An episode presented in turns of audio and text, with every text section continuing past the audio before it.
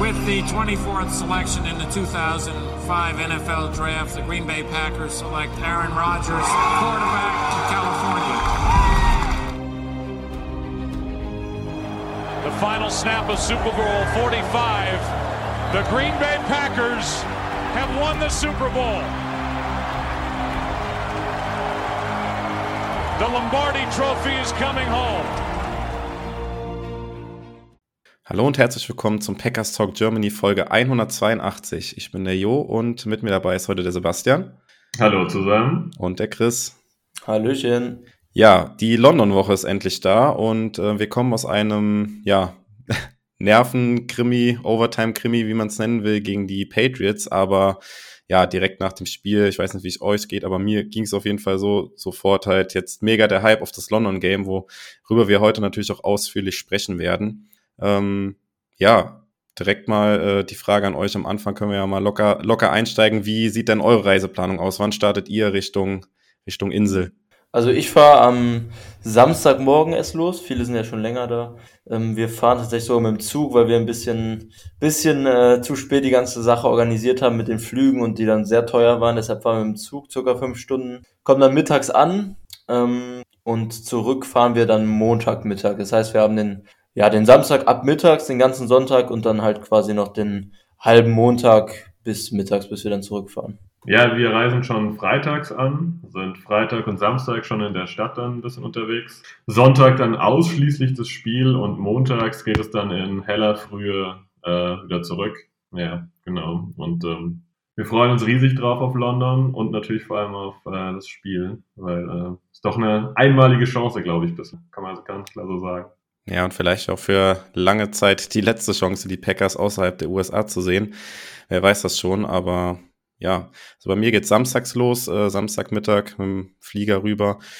Und ähm, ja, einige von euch werden es schon mitbekommen haben. Ähm, es gibt da samstags noch den Bahnstreik. Also falls ihr da irgendwie in Stansted oder in Heathrow ankommt, dann checkt da auf jeden Fall an dem Tag nochmal oder vorher auch die Möglichkeit, irgendwie in Richtung Stadt zu kommen. Stansted Express wird zwar bestreikt, also viele werden ja wahrscheinlich nach Stansted fliegen am Samstag, aber der soll wohl trotzdem fahren, hat uns ein Mitglied von uns äh, gesagt, der letztes Wochenende schon da war, als auch die Bahn bestreikt wurde, aber halt nur stündlich und abends nicht so lange. Also da lohnt sich auf jeden Fall nochmal ein Blick. Ja, und wir haben viele Fragen bekommen, was äh, wir dann in London so an Programm machen oder ob wir uns irgendwo treffen werden. Ähm, ja, wir werden am Spieltag selbst ähm, uns in Tottenham, dem Treffpunkt der UK Packers, anschließen, die sich in der Number 8 Bar in Tottenham treffen. Also wenn ihr das googelt, werdet ihr das auf jeden Fall finden. Das ist direkt am Stadion.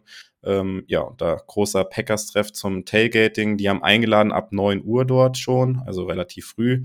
Und ähm, das ist auf jeden Fall auch eine Empfehlung von mir persönlich auch. Also wenn ihr das noch nicht erlebt habt, dieses London-Spiel, das ist jetzt nicht wie bei einem Fußballspiel oder sowas, wo es reicht, vorher eine halbe Stunde da zu sein und dann ab auf die Plätze. Also da gibt's drumherum jede Menge zu äh, erleben, zu entdecken und es ist äh, eine ganz besondere Atmosphäre. Da auf jeden Fall viel Zeit einplanen und ja, also wenn man drei Stunden oder vier Stunden vorher da ist, macht man auf jeden Fall nichts falsch. Ähm, genau, das dazu. Und ja, wir von den Packers Germany treffen uns ähm, schon ein bisschen früher, schon um halb neun in der Stadt Zentral, ähm, in der Metropolitan Bar. Das ist an der äh, Baker Street. Ja, wenn ihr das googelt, werdet ihr das auch finden. Dort treffen wir uns ab halb neun. Ähm, ja, seid ihr gerne eingeladen, vorbeizuschauen und von dort werden wir dann gemeinsam zum Treffpunkt der UK Packers dann ähm, ja, aufbrechen. Ähm, ja, das so viel zum Einstieg erstmal zu London. Ich weiß ob ihr sonst noch was äh, erstmal zu ergänzen. Wir kommen natürlich später noch mal ein bisschen ausführlicher auf das Spiel zu sprechen und vielleicht dann noch ein paar Details dazu.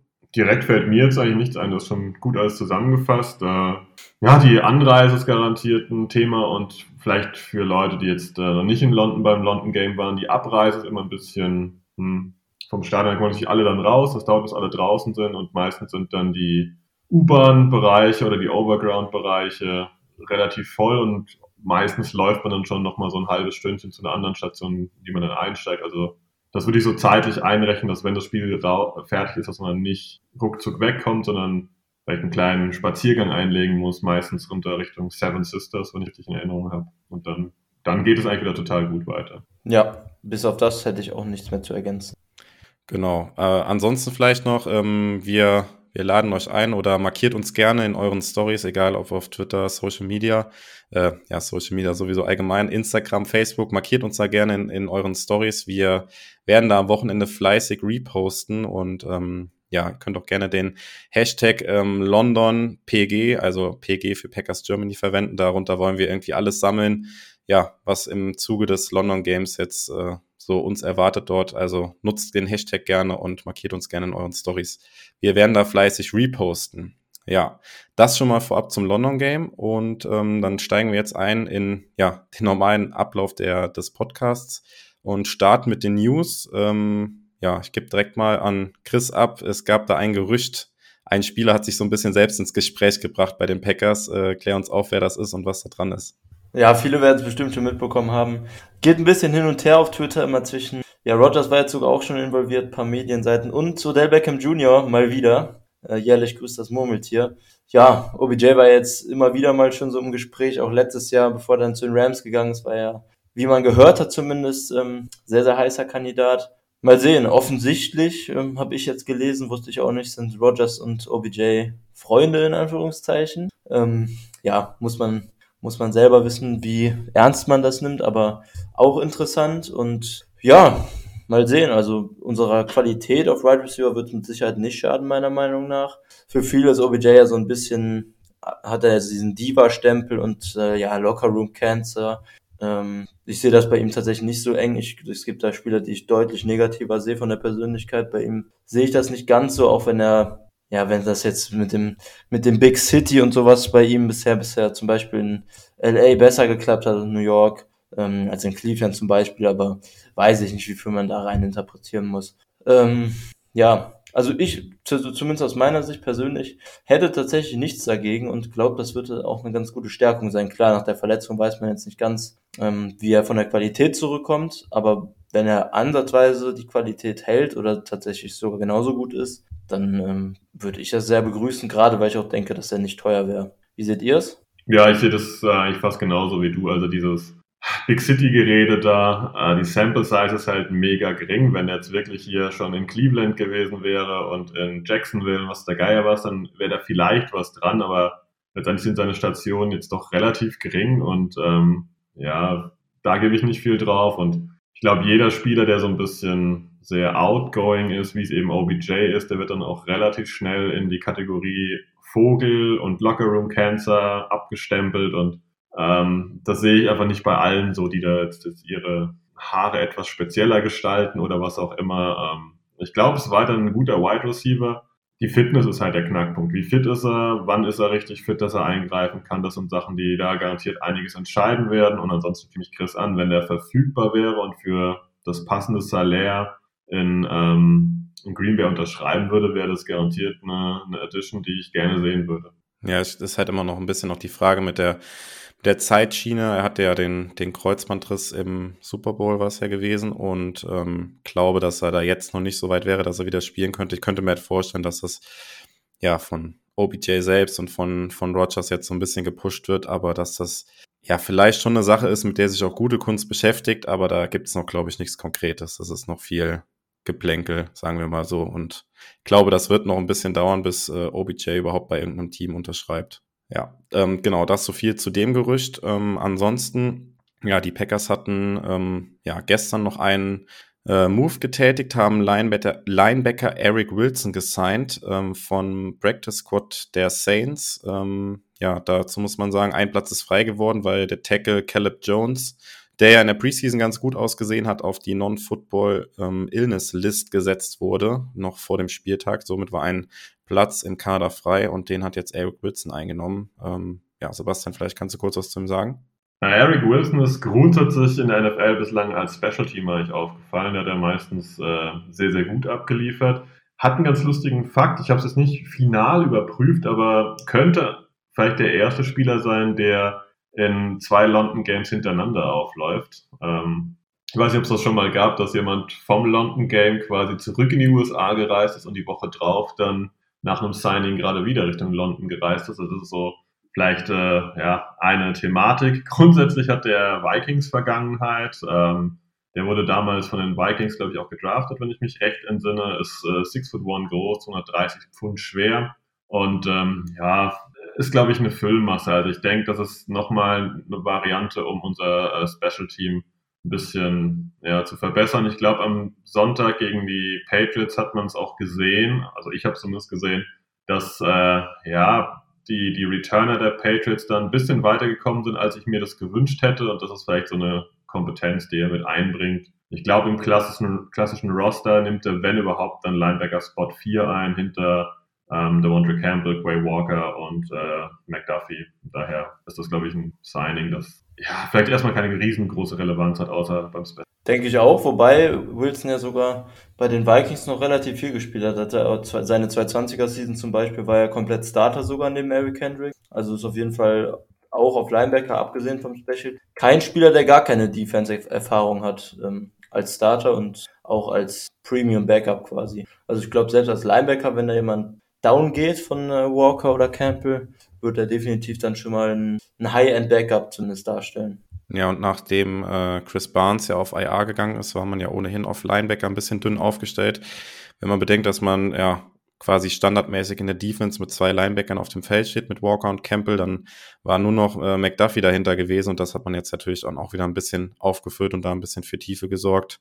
Und ja, die Special Teams Zahlen, die er, die er mitbringt, die sprechen eigentlich für sich. Also ähm, in jedem Fall auch für die Special Teams wahrscheinlich ein, ein Zugewinn. Und äh, ja, da kann man nie gut genug sein, gerade die Packers nicht. Ähm, ja, das so viel zu den, zu den Roster-Moves, was die Packers diese Woche getätigt haben. Und ähm, ja, dann kommen wir schon zum, zum Rückblick auf das Spiel gegen die Patriots. Und äh, letzte Woche haben wir beide, Chris, hier gesessen und gesagt, das ist eigentlich ein absoluter Pflichtsieg.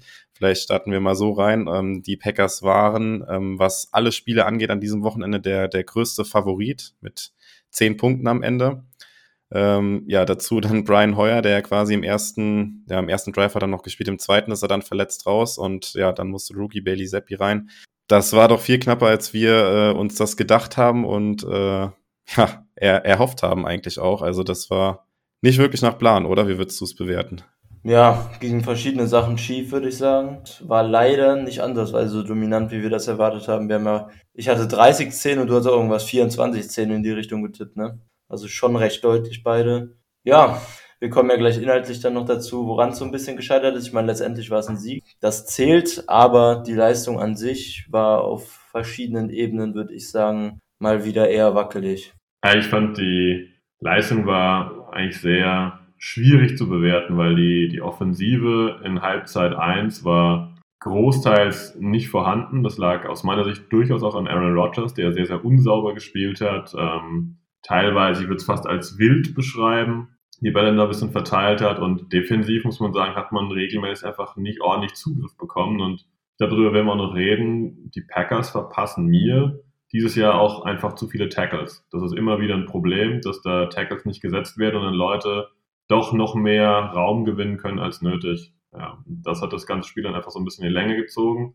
Ich will nicht über den Schiedsrichter meckern, aber, meckern, aber dieses Delay of Game war jetzt auch nicht unbedingt ein wirkliches Highlight. Ne? Das äh, möchte ich so auch nicht ein zweites Mal sehen, diese Saison. Ja, also das, das hat mich auch vorm, vorm Fernseher ziemlich wild gemacht, muss ich sagen, weil, also klar, das ist ja immer Auslegungssache und das ist auch sowas, was ich irgendwie in der NFL nicht verstehe. Also es gibt ja verschiedene Sachen, die man so ein bisschen kritisieren kann. Es gäbe ja auch mittlerweile die Möglichkeit, halt mit Chips in den Bällen zu arbeiten und dann nicht mehr da auf alle möglichen Fernsehkameras und Winkel zurückzugreifen, zurückgreifen zu müssen, wenn man da guckt, ob der Ball über der Goal-Line war oder sowas. Das will die NFL ja alles nicht.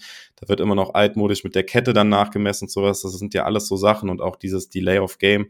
Also, dass der der Schiedsrichter da so einen gewissen Spielraum hat, irgendwie, das, das passt für mich irgendwie nicht so richtig in die moderne Zeit. Und das war ja, keine Ahnung, drei Sekunden mindestens oder sowas, die, die, die Patriots da den Ball zu spät gesnappt haben und halt auch in der spielentscheidenden Szene. Und äh, das ist eigentlich was, was die NFL ja auch nicht wirklich gut heißen kann. Also es war jetzt ein relativ unbedeutendes Regular-Season-Spiel, aber man stellt sich das vor, das passiert in irgendeinem Playoff-Spiel oder sowas und es ist die spielentscheidende Szene oder sowas, dann ist das, ist das Geschrei riesengroß. Also bin gespannt, ob sich da in Gegend halt irgendwie was tut. Also Möglichkeiten gäbe es ja absolut genug. Irgendwie, dass die Uhr vibriert vom Schiedsrichter, wenn das abgelaufen ist oder ja, dass man das halt wirklich auch challengen kann oder sowas, wenn der Ball sich nicht bewegt hat, wenn die Uhr auf Null geht. Ja, also ich weiß nicht, wie ihr das seht, vielleicht noch kurz Kommentar von euch dazu, aber da ist die NFL mir dann doch irgendwie in der Sache zu altmodisch bei vielen Sachen und äh, ja, es gäbe so viele Sachen, wie man das Spiel halt auf diese Weise halt auch noch fairer machen könnte. Ja, gehe ich komplett mit. Gerade auch das mit dem Chip im Ball ähm, kann ich bis heute nicht wirklich verstehen, warum es nicht umgesetzt wurde. Ähm, ich weiß nicht, ob die NFL da tatsächlich wirklich an Traditionen festhalten will, aber manche Traditionen muss man eben auch fallen lassen, um das Spiel, wie du gerade gesagt hast, einfach noch ein bisschen fairer zu machen ähm, und halt auch mit der Zeit so ein bisschen mitzugehen. Also richtig verstehen kann ich es auch nicht. Und das, das mit der äh, Playclock dann mit dem Spielraum ist natürlich auch super unsauber insgesamt im Regelwerk, aber es wird halt jetzt seit Jahren schon so gemacht und ja, so passiert dann eben auch so ein Fehler. Ja, und das, selbst wenn es nicht in einem Playoff-Spiel passiert, also ich glaube, auch wenn das hier passiert wäre und die Packers tatsächlich verloren hätten, dann wäre selbst hier in einem, ja, in Anführungszeichen unbedeutenden Regular-Season-Spiel, glaube ich, trotzdem von Packers-Fans der Aufschrei sehr, sehr groß gewesen. Also da, glaube ich, wäre dann auf Social Media noch was ganz anderes abgegangen, als jetzt, wo die Packers dann eben im Endeffekt gewonnen haben. Ich, ich zweifle halt einfach an dieser Sache, dass es sich für mich wie, wie Scham angefühlt hat, der Schiedsrichter ein zweites Mal in Folge ein Delay of Game zu pfeifen. So hat es für mich angefühlt, nach dem Motto, wir haben es eben gepfiffen, oh, jetzt haben sie die rote Linie wieder überschritten, ah komm, lass das einfach machen. Irgendwie war, war das so das Gefühl, was bei mir rüberkam und das finde ich, das geht ja nicht. Wenn du das Regelwerk immer wieder auslegst und ähm, wir wollen jetzt gar nicht, glaube ich, groß über diese Dubs-Thematik jetzt sprechen, ob er jetzt einen Touchdown gefangen hat oder ob eben halt nicht. Ähm, es gibt so viele Regeln, die so ein bisschen schwierig sind in der NFL, die immer Interpretationsspielraum lassen, so wie es schon gesagt wurde auch. Ähm, aber diese Regel ist relativ klar. Wenn die Null da steht, ist die Nummer eigentlich durch. Und hier stand nicht nur die Null, sondern die nächste 40 war schon wieder angezeigt. Und damit ist die Nummer sowas von durch. Da gibt's auch nichts zu diskutieren. Das ist, eigentlich, das ist eine Regel, die eigentlich keinen Spielraum lässt. Keinen wirklichen. Ja, wenn die 40 da wieder auftaucht, ist es definitiv zu spät. Das ist, da ist auch keine Sache irgendwie, ja, war jetzt mit dem Knie unten oder war er nicht unten oder hat er jetzt den Football-Move gemacht oder nicht. Das ist eine relativ klare Sache. Nach der 1 kommt die 0 und wenn nach der 0 die 40 kommt, dann ist es auf jeden Fall zu spät und die war da. Und damit war das einfach ein Delay of Game, Punkt. Und das war super ärgerlich und zu ja, dem anderen Bereich habt ihr eigentlich alles gesagt, dass die NFL da halt ja, gerne altmodisch bleibt und irgendwelche ja, Ketten übers Feld zieht und da illustre Entscheidung manchmal. Ja, mal schauen, wie, wie lange wir damit noch zu tun haben. Und glücklicherweise war es ja jetzt hier dann letztendlich nicht spielentscheidend. Äh, hätte natürlich spielentscheidend sein können. Ich glaube auch, das, was Chris gesagt hat, da wäre der Aufschrei riesengroß gewesen, weil man vermutlich mehr oder weniger auch die Niederlage daran vielleicht festgemacht hätte. Gott sei Dank ist es nicht so gekommen. Und ja, mal schauen, wie die NFL da in den kommenden Jahren reagiert. Ähm, ja. Aber gehen wir mal ein bisschen tiefer rein dann jetzt. Also ich persönlich fand es auch halt nach der ersten Halbzeit so ein bisschen beängstigend, weil wir, Chris, hatten da ja auch drüber gesprochen letzte Woche, dass die die Offense eigentlich am Anfang immer gut aussieht und dann in der zweiten Halbzeit eigentlich ein bisschen abbaut oder ja, Lafleur dann nicht äh, sich entsprechend anpassen kann, wenn der Gegner sich anpasst passt mit der Defense. Das war ja diesmal hier gar nicht der Fall, glücklicherweise. Da hatte ich echt in der Halbzeit ein bisschen Bauchschmerzen, dass es der Fall sein könnte. Äh, diesmal war es ja hier genau andersrum und ähm, ja, wie, wie würdest du das bewerten? Hat Lafleur da einfach die richtigen Schlüsse gefunden oder war einfach in der ersten Halbzeit so komplett der Wurm drin, dass man das gar nicht gar nicht bewerten kann so richtig und eigentlich die die zweite Halbzeit erst, ja, die Offense so richtig gezündet hat. Ich muss sagen, dass ich es echt schwierig fand, die Frage so wirklich zu beantworten, weil es waren halt irgendwie auch viele Faktoren drin, die so ein bisschen, bisschen, ja, Randomness und ein bisschen Glück hatten. Also klar, direkt im Opening Drive Fumble von Daubs, ähm, wo da vorher das, das gute und lange Play von Lazar war, ähm, killt dann natürlich direkt wieder so, ein, so eine so eine Power, mit der man ins Spiel reingeht, auch ein bisschen Turnover, so ein ganz einfaches Fumble vor allem. Ja, da dann vor allem, vor allem nach so einem guten Play dann. Ja, und in der zweiten Halbzeit bestimmt hat Lafleur dann auch ein paar Adjustments getroffen, ähm, die besser funktioniert haben, aber ich finde insgesamt, ähm, also ich fand jetzt nicht, dass in der zweiten Halbzeit die Packers Offense ansatzweise dominant oder sowas aufgetreten ist. Also auch da war noch, noch einige, noch einiges an Sand im Getriebe. Ähm, also ja, jetzt nach vier Wochen sitzen wir hier und im Prinzip spielt die Offense ja, ja so ein bisschen, bisschen so, wie man es erwarten konnte, aber so, ein, ja, so eine leichte Entwicklung hätte ich mir schon gewünscht, jetzt auch nach vier Wochen. Und für mich zumindest muss ich jetzt sagen, ist so wirklich ein positiver Trend jetzt erkennbar. Also von Spiel 1 zu 4 muss ich sagen, das ist auch schematisch, also auch an Lafleur kann man das, finde ich, schon auch festmachen. Aber auch individuell von den Spielern, wie sie aufeinander eingestellt sind. Ich sagen, dass mir so ein bisschen bisher, klar sind immer nur vier Spiele von 17, aber mir der Trend in die richtige Richtung aktuell. Stagniert im Moment ein. Aber das ist ja auch was Positives, finde ich, weil die Packers stehen 3-1 und haben absolut noch nicht ihren besten Football gezeigt. Also man kann das natürlich auch positiv sehen, ne? Das stimmt. Und äh, ja, du hast es angesprochen, der, der Fumble von, von Dubs direkt im ersten Drive, da gebe ich direkt mal an Sebastian die Frage, würdest du sagen, Fehler von Rogers oder Fehler von Dubs? Wem würdest du das, das anheften? Das war natürlich auch dann, äh, Chris hat es gesagt, nach dem explosiven Play ähm, über Lazar dann direkt so ein Killer am Anfang für die Offense.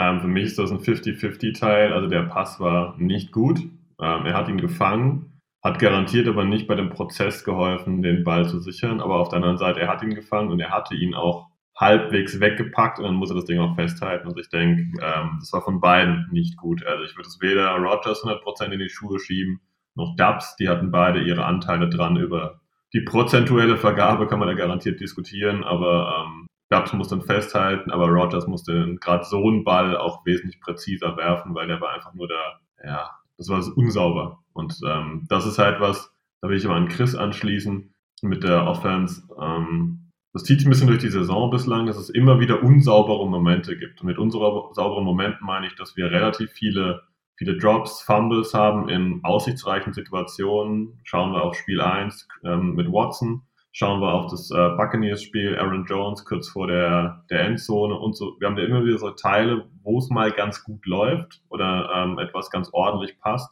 Und dann verm vermeiern wir das quasi ein bisschen selbst. Oder wir haben halt Bereiche, wie jetzt zum Beispiel, dass die O-Line komplett eigentlich nicht gut war gegen die, gegen die Vikings. Oder jetzt haben wir in dem Spiel gehabt, dass Aaron Rodgers im Prinzip eine Halbzeit nicht vorhanden war. Und das sind Sachen, die einfach diese Offense natürlich auch nicht ähm, befördern, dass sie sich ein bisschen einspielen kann. Und wir haben immer diese Situation, dass halt wieder gewisse Personen dann äh, mit individuellen Fehlern glänzen oder halt äh, ganze Einheiten dann für eine Zeit lang ja nicht abliefern. Und das macht die ganze Offense natürlich regelmäßig unrund und bringt uns insgesamt im, im Spiel in, aus meiner Sicht zu viele schwierige Situationen, die eigentlich nicht nötig wären. Ja, warum ich die Sache mit, äh, mit Dubs angesprochen habe, also gebe ich gerne dann nochmal weiter an Chris, dann kann er dazu noch was sagen, weil ich finde, dass bei ihm jetzt schon ein bisschen auffällig nach vier Spielen. Ich habe da immer das Gefühl, dass er da, ja, Stichwort Ball Security, nicht so richtig gut mit dem Football umgeht. Das war ja dieses eine Play auch schon gegen äh, Tampa, wo er den Ball verloren hat, den er dann selber wieder aufnehmen konnte. Jetzt auch hier wieder die Aktion, wo er dann den Ball verloren hat. Äh, klar, du hast es gesagt, der Wurf von Rogers war auch nicht optimal. Da musste sich erstmal ordentlich strecken, dass er den bekommt. Aber richtig gut weggesteckt hat er ihn dann auch nicht, als das Tackle kam. Und ja, der Touchdown, also der fallen gelassene Touchdown ist zwar ein bisschen was anderes, aber auch da halt nicht sauber gearbeitet mit dem Ball. Äh, ja, wie siehst, wie siehst du das, Chris? Da hat er auf jeden Fall noch Arbeit vor sich, oder? Also. Würde ich auch sagen, aber das äh, glücklicherweise ist das ja eine Sache, wo man denke ich, relativ einfach im Training ansetzen könnte. Also es fehlt nicht an Athletik, Spielintelligenz oder sowas, Sachen, die halt schwieriger beizubringen, sondern Ball Security ist ja eine Sache, die man tatsächlich einfach trainieren kann und dann mit Trainingseinheiten und mit Erfahrungen eigentlich in den meisten Fällen auch einigermaßen effektiv. Also da würde ich mir langfristig jetzt keine großen Sorgen drum machen. Aber jetzt aktuell hast du natürlich recht. Noch eine Rolle bei Dubs. Ja, muss man jetzt über die weitere Saison beobachten. Ja, okay, wir haben jetzt schon äh, viel über die Offense gesprochen und äh, was natürlich noch aussteht, sind die Spieler des Spiels in der Offense. Und äh, Sebastian, hau doch mal gerne raus, wer dein Spieler der Offense war aus Packers Sicht. Ich habe es befürchtet, dass ich als erster ran muss. ich, ich wähle jetzt mal Adam Lazar in dem Spiel. Ich fand, er hat äh, einige kritische Catches gehabt und war letztendlich in dem Spiel eine Art Nummer 1 Receiver. Wir reden jetzt hier nicht von Top-Klasse Nummer 1 Receiver, aber er war in wichtigen Situationen der Go-To-Guy und ähm, ja, aber an sich muss ich auch sagen, hat für mich jetzt niemand so richtig, richtig super rausgeragt. Aber da ich einen wählen muss und erste Option hier hatte, nehme ich Alan Lazar. Ja, Chris, dein Kommentar zu Lazar und dann kannst du gerne auch anschließen mit deinem Spieler der Offense. Ja, da ich es genauso sehe wie Sebastian, dass es hier sehr, sehr schwierig war, einen Spieler rauszupicken, ähm, habe ich gegen Lazar natürlich auch nichts zu sagen. Ähm, wenn ich dann noch hervorheben würde, auch wenn es statistisch jetzt keine Offenbarung oder sowas war, ähm, aber mir bei seinen wenigen Plays gut gefallen hat, war tatsächlich Randall Cobb, der hatte vier Targets, drei Catches. Ähm, auch die ganz wichtige Third-Down-Conversion am Ende, wo er diese äh, ja, ja einigermaßen tiefe Corner-Road links läuft aus dem Slot, ähm, fand ich tatsächlich sah ja, erfrischend ist fast, fast der richtige Begriff. Ähm, ich war jetzt letzte Saison und bisher auch nicht so wirklich mehr begeistert von Cobb im Slot dafür, dass er noch relativ viel spielt. Aber ich muss sagen, dieses Spiel fand ich echt sah wieder so fast äh, 25-jährig aus von seiner Beweglichkeit und auch seinem Antritt. Ähm, waren jetzt am Ende nur 42 Yards, also wie gesagt, keine Offenbarung. Aber wo Lazar jetzt weg ist, wollte ich auf jeden Fall Cobb hier nochmal ein bisschen hervorheben. Hat mir echt gut gefallen in dem Spiel, auch wenn es nur drei Catches. Ja, äh, cool, dass du Cobb ansprichst, weil den hatte ich mir diese Woche auch rausgesucht für meinen Artikel bei Green 18, weil das war mir auch aufgefallen. Er hatte in dem Spiel tatsächlich auch zwei Catches bei Third Down und ähm, das ist ja auch kein Geheimnis, dass da Receiver sucht bei Third Down, die äh, ja auf die er sich da verlassen kann. Du hast den einen Catch angesprochen im ja, Game-Winning-Drive sozusagen, wo bei Dritter und Eins für viele überraschend die Packers dann nochmal einen Play-Action-Pass rausgehauen haben und Rogers seinen Kopf gesucht hat. Und auch im, ja, ich glaube, es war in der ersten Halbzeit, nee, es muss in der zweiten Halbzeit ja gewesen sein. In der ersten Halbzeit hatten wir äh, nur die drei Punkte auf dem Board, wo er bei Dritter und Sechs hat er äh, da Kopf gefunden, diesen einen Ball über die Mitte, ja, wo, wo Rogers so im Zurücklaufen so den perfekt quasi genau in den, in den Lauf von Kopf geworfen hat. Ähm, ja, auf jeden Fall ein super zuverlässiges Target. Ich hatte das mir auch für den Artikel schon mal rausgesucht. Also der hat auch bisher bei, bei Third Down hat er fünf Targets gehabt und fünf Catches gehabt, also super zuverlässig und ich genau, glaube genau das ist auch die Rolle, die die Cop in der Offense dann die Saison haben wird. Der hat jetzt natürlich nicht mehr den Snap-Count wie noch vor ein paar Jahren, wo er, weiß ich nicht, 70, 80 Prozent der Snaps gemacht hat. Jetzt keine Ahnung, kommt vielleicht jetzt auf 30 Prozent oder sowas, ist aber halt einfach äh, ja super zuverlässig, was das angeht. Ja, und ähm, ihr habt schon zwei Spieler genannt, die ein bisschen herausgestochen sind. Und dann nehme ich den anderen, der noch ein bisschen offensichtlich ist. Das ist natürlich dann Aaron Jones mit äh, 16 Carries und 110 Yards. Ähm, ja, aus Fantasy, aus Fantasy-Sicht würde man jetzt sagen, der, der Touchdown fehlt halt äh, von ihm für, für richtig viele Punkte. Aber fast sieben Yards im Schnitt pro Lauf sind natürlich ein, ein richtig starker Wert gewesen. Äh, natürlich profitiert er da natürlich auch von der, von dem guten Blocking der O-Line. Aber im Vergleich zu Dylan sah das bei Jones viel, ja, explosiver aus, viel, ja, mehr Yards halt immer rausgeholt. Klar, Dylan ist ein anderer Runner auch vom Stil her, aber das, gerade in dem Spiel fand ich, waren das Welten zwischen den beiden. Sehe ich auch so. Jones äh, sah echt gut aus. Ich denke, da haben wir mit den drei auch ganz, ganz gut getroffen, wer so herausgestochen ist. Auch wenn Rogers, muss man sagen, im Vergleich zur ersten Halbzeit dann der zweiten Halbzeit auch einige ja, da gibt es wenig hinzuzufügen. Also ähm, das war eigentlich alles, was ich schon gesagt habe, das passt dazu. Ich glaube, Dylan war jetzt nicht sein, sein Highlight-Spiel, aber ich glaube, das ist auch aber nicht die, ähm, ja, das richtige Spiel gewesen. Die, die Defensive Line der, der Patriots ist halt eigentlich über die Mitte meistens relativ äh, voll und das ist halt eigentlich das, Steck, das Steckenpferd von Dylan, da entsprechend reinzulaufen. Aaron Jones als kleinerer, agilerer Running Back, der hatte da natürlich auch ein bisschen leichteres Spiel und hat es entsprechend gut gemacht. Ja, mehr gibt es, glaube ich, dazu nicht. Ja, ansonsten zu den anderen Receivern haben wir, oder was heißt zu den anderen Receivern, aber zu Dubs haben wir ja schon was gesagt gehabt. Ja, ansonsten Christian Watson mit seinem ersten Touchdown für die Packers, ähm, ja, war natürlich jetzt kein klassischer Passspielzug, aber ähm, ja, ist halt momentan seine Rolle, diese Jet Motion, die er da macht. Ähm, mal schauen, ob er da in den nächsten Wochen noch ein bisschen anders eingebunden wird. Ähm, ja, Sebastian. Ähm, das hat er am College schon regelmäßig machen dürfen, der Bereich. Also das ist was, was ich mir durchaus vorstellen könnte, dass er das regelmäßig in Anführungszeichen einfach äh, sieht, vielleicht jedes zweite Spiel mal so eine Jet Motion bekommt und dadurch auch, äh, ich meine, das war auch ein guter Spielzug, der war gut gewählt und äh, Watson hat das auch gut gemacht. Und da muss man mal Dubs äh, auch loben, weil der einen guten Block auf der Seite auch gesetzt hat, äh, wodurch Watson letztendlich dann, ja, ich weiß gar nicht, ob das ohne Kontakt war, aber nahezu ohne Kontakt in die Endzone kam und ähm, davon würde ich gerne auch mehr sehen, dass man sowas dann auch einsetzt, ähm, wenn man solche ja, quicken Spieler auch hat. Ja, genau, absolut. Ich glaube tatsächlich auch, dass er ohne Kontakt in die Endzone durch den Block von, von Dubs kam. Und ähm, ja, ich bin, bin gespannt, wie die Packers das jetzt äh, in Zukunft handhaben werden mit Watson. Ähm, Rogers hat das ja auch gesagt, dass er davon ausgeht, dass äh, dass der Junge mehr Targets bekommen wird in der nächsten Zeit, so wie er es genannt hat. Fand auch den einen Spielzug ganz nett, wo er halt auch die Jet Motion macht und dann auf so eine, so eine Wheel Route geht, wo es erst auch im Live-Bit so aussah, als wäre der Ball von Rogers halt komplett überworfen gewesen. Aber ich habe mir das dann im All-22 auch nochmal angeguckt und da sieht man eigentlich, dass der Ball von Rogers gar nicht so schlecht war, sondern Watson einfach nicht ja, keine Ahnung, hat halt irgendwie drei Meter Abstand zur Außenlinie oder sowas. Und wenn er halt näher an der Außenlinie gelaufen wäre, dann wäre das wahrscheinlich ein Touchdown geworden. Ähm, ja, und auch so ein Screen ist mir in Erinnerung geblieben, wo ja Watson da entweder falsch gelaufen ist oder Rogers einen schlechten Ball geworfen hat, weiß man natürlich nicht, aber da fehlt es noch so ein bisschen an der Abstimmung zwischen den beiden und äh, ja, vielleicht auch dadurch zu erklären, dass äh, Watson ja in der Preseason verletzt noch länger gefehlt hat und er später einsteigen konnte. Vielleicht wird das dann im Laufe der Saison noch zuverlässiger und besser. Ähm, ja, zu ansonsten. Der, Ja, gerne. Der Thematik würde ich noch einwerfen. Ist es vielleicht auch eine, eine Frage der Anpassung? Ich meine, Watson hat auf dem niedrigen College-Level gespielt, auf FCS-Level. Dann ist den Leuten da relativ deutlich weggelaufen. Dann hat er sich quasi darauf fokussiert, wo kommt der Ball hin. Jetzt rennt natürlich gegen eine höhere Qualität. Ich meine, der Verteidiger war genau bei dieser Wheel Route, die du genannt hast, auch an ihm dran. Und ich glaube, er hat das noch nicht so im Griff durch diese geringere Trainingszeit, dass jemand an ihm dran klebt, dass er den Ball im Auge haben muss und halt wahrscheinlich auch den Bereich der Außen, weil der Ball war ordentlich geworfen. Er war eigentlich ungefähr am richtigen Punkt.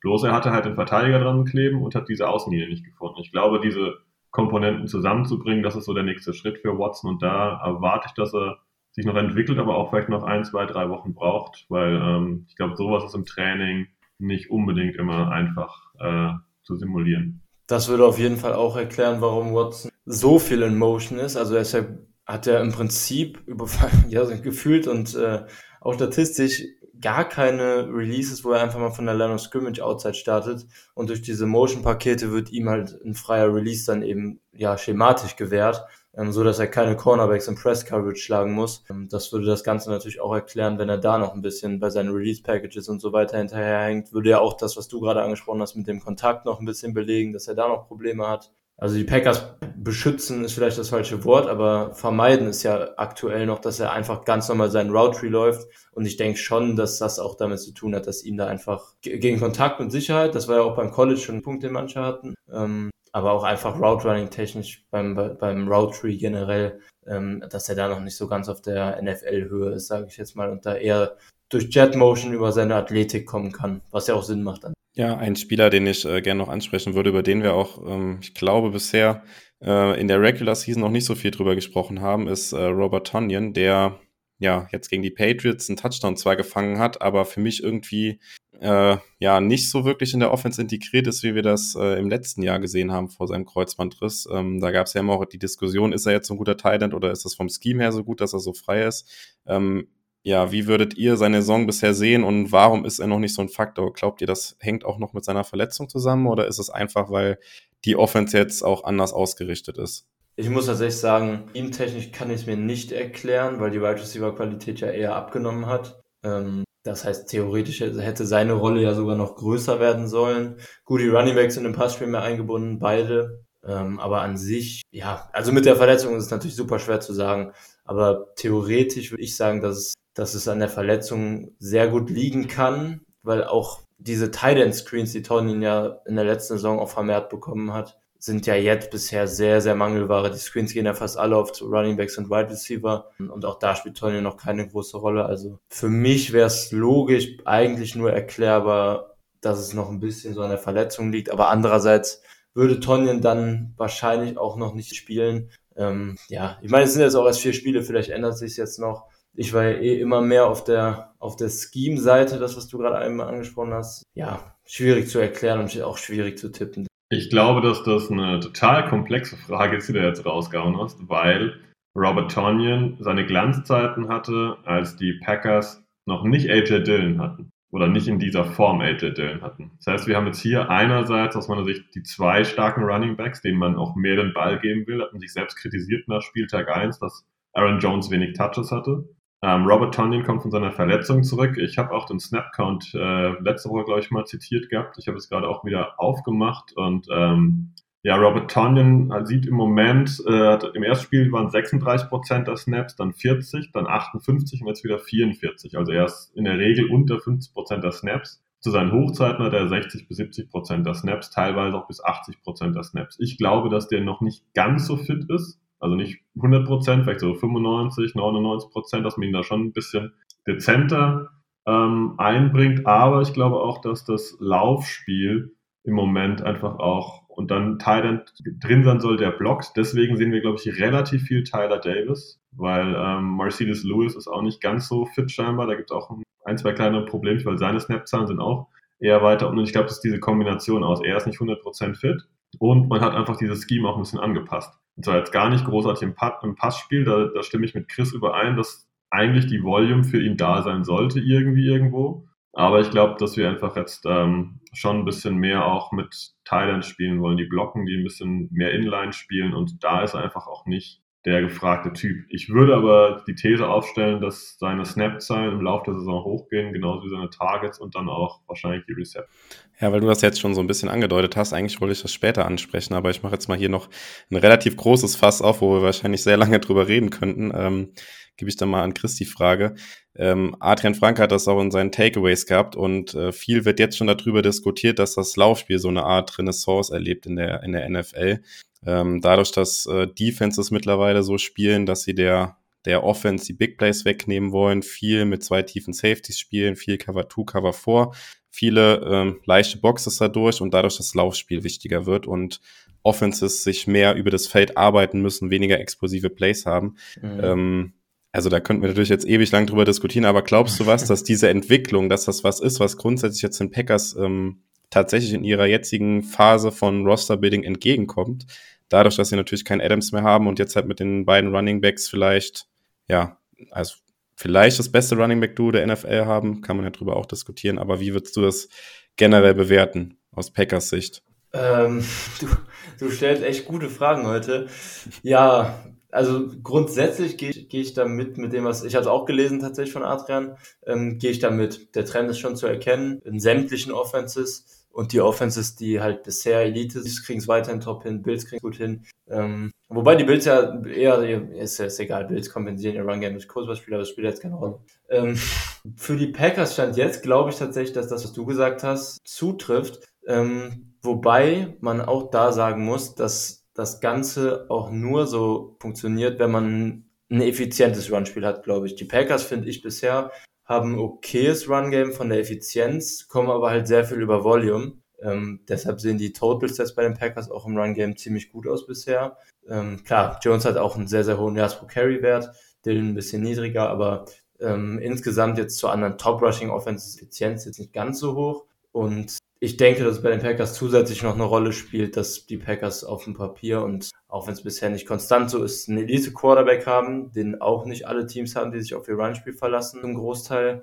Aber grundsätzlich diese ganze defensive Entwicklung mit, mit viel too high Safety, mit mehr Zone Coverage, als es vor ein paar Jahren noch der Fall war, ähm, und leichteren Boxes generell, sollte den Packers in dem, im Laufe dieser Saison auch noch zugutekommen. Und ich denke auch, dass die NFL die nächsten Jahre dahin gehen wird. Wir wissen jetzt natürlich nicht, wie sich das bei den Packers schematisch jetzt weiterentwickelt, ob das Run-Game weiter so eine große, oder die Running Backs, sagen wir jetzt mal, auch mit Passspiel mit eingeschlossen, weiterhin so eine große Rolle spielen über die nächsten Jahre langfristig. Ähm, wobei das unter Lafleur bisher Roster-Management, seit er das stattfindet, ja schon angenommen werden kann. Ähm, aber auf deine Ausgangsfrage im Prinzip, ja, ich glaube, dass es den Packers tatsächlich schematisch weiterhelfen kann, die Saison und bisher auch schon in gewisser Weise weitergeholfen hat. Allerdings ähm, finde ich, dass diese ganze Thematik keinen dazu verleiten sollte, jetzt zu denken, dass man ähm, nur durch Run-Game Spiele konstant in der NFL gewinnt, gerade Playoff-Spiele dann, denke ich, ähm, weil in den Playoffs, gerade in Spielen gegen gute Mannschaften, dann eben in der Regel mehr Punkte auf beiden Seiten des Balles dann für beide Offenses passieren. Und ja, durch Run-Game kriegst du definitiv eine Baseline in die Offense, aber die Upside, die eine Offense halt braucht, um dann letztendlich Contender zu sein, denke ich, kommt weiterhin durchs Passspiel. So viel zu, zu dem Talk jetzt erstmal. Ja, also ich gebe Chris recht, also deine Fragen sind nicht schlecht, weil die äh, auf jeden Fall nicht kurz zu beantworten sind. Ich könnte mit anfangen und sagen, Adrian Franke hat da recht, aber er ist auch ein bisschen spät dran. Ich könnte nochmal den berühmten Jordan Love Draft äh, aufs Tablett schieben und sagen, gut, ähm, damals hat man schon gesehen, okay, dieser LaFleur ist neu in Green Bay, er will seinen Running Back Typ 2 die Packers haben damals dann auch kurze Zeit drauf, ähm, oder ein Jahr später, Aaron Jones den Vertrag verlängert für nicht wenig Geld und hat damals mit DeGuara einen Thailand geholt, der hauptsächlich als Blocker im, im Laufspiel eingesetzt werden soll. Also waren auch schon alles so Vorzeichen, dass es sich ein bisschen in diese Richtung hin entwickelt. Und die Vorzeichen gab es auch schon vor längerer Zeit, als Kyle Shanahan bei den 49ers angefangen hat und so weiter und so fort. Da waren ja auch Komponenten, es gibt immer mehr Teams. Die Rams werden jedes Jahr dafür belächelt, dass sie in Runde was ist, zwei oder drei irgendwie ein Running Back ziehen, gefühlt jährlich die Thematik da auflegen. Das gleiche hast du in, in Seattle, wo hier Rashad Penny, Kenneth Walker und wer da sonst alles noch gezogen wird. Dieser Trend, den gibt es schon seit so ein paar Jahren. Und ich glaube, die wichtige Komponente ist, dass die Teams versuchen mittlerweile nicht mehr über einen Running Back zu kommen. Die meisten. Also wenn du jetzt nicht irgendwie Derrick Henry hast oder so, Ähm, die meisten versuchen über zwei Running Backs zu kommen und dann ein bisschen auch eine, eine Vielfalt als, anzubieten. Und der Running Back sollte auch ein guter Passempfänger sein. Das ist ja, was die Packers mit Aaron Jones auf jeden Fall haben und AJ Dillon ist da auch ein, hat sich ordentlich entwickelt in dem Bereich. Ähm, und das ist natürlich was, womit du die Defense absolut beeinflussen kannst. Wenn du Running Backs aufstellst und dann da eine Reaktion der Defense drauf bekommst und die dann entsprechend dann auch rausbewegen kannst und die dort einfach nicht nur als äh, Living Body irgendwie da draußen stehen, halt auch wirklich eine Gefahr darstellen. Und damit kannst du ja das Spielgeschehen schon viel, viel deutlicher diktieren, als wenn ich da hinten einen Running Back drin habe, der einfach Steinhände hat und ähm, maximal mit einem simplen Dump auf was anfangen kann. Und ich glaube, das ist ein Trend, so wie er es auch gesagt hat, diese leichten Boxes verführen dahin, dass du das entsprechend machst, aber sie verführen auch dahin, dass du diese leichten Boxes trotzdem beeinflussen kannst. Wenn ich den Running Back verschiebe oder wenn ich das wie die Packers mache und so eine Dime Formation aufstelle, indem ich plötzlich beide Running Backs drauf packe und sage, guten Tag, wir sind mit zwei Stück da, ähm, jetzt müsst ihr auf jeden Fall in eurer Defense spontan noch was umstellen. Und daher ich, es ist ein Trend, aber wenn auf diesen Trend defensiv reagiert werden wird, dann wird der nächste Trend ganz klar sein, dann wird das Passspiel wiederkommen. Und das ist, glaube ich, eine never-ending Story. Ähm, ja. Das wird nie enden. Ja, das ist ja generell so, das, das ist immer der Kreislauf. Jetzt entwickelt sich eventuell wieder mehr in die Richtung, dass die Offenses lauflastiger werden und die Defenses dann im Zuge darauf dann eben in ein paar Jahren wieder reagieren und dann eben den Boxcount wieder erhöhen. Und dann, dann wird sie so kommen, wie du gerade gesagt hast, dass das Passspiel eben wieder vertikaler werden kann, dass, dass mehr Big Plays entstehen. Also diese, dieser ewige Kreislauf ist ja wirklich jetzt über die Jahre, die es die NFL gibt, quasi schon zu beobachten. Ja, und mit Sicherheit auch nicht das letzte Mal, dass wir das hier im, im Podcast angesprochen haben. Und äh, im Prinzip schließt ja auch die Packers Defense da daran an. Also leichte Boxes haben wir jetzt ja unter Barry auch letztes Jahr schon gespielt. Und auch dieses Jahr sehen wir das bei den Packers ja immer wieder, dass man da mit zwei tiefen Safeties spielt, statt einen in die Box reinzuziehen. Und kommen wir auch gleich, wenn wir über die Defense sprechen, sicher nochmal drauf äh, zurück, wenn wir darüber sprechen müssen, dass die Packers halt immer noch Probleme haben, den Lauf zu verteidigen. Aber da will ich jetzt gar nicht vorweggreifen, weil wir noch eine Positionsgruppe haben, die wir noch kurz zumindest ansprechen müssen, auch wenn wir schon relativ weit in der Zeit vorangeschritten sind. Und das ist die Offensive Line.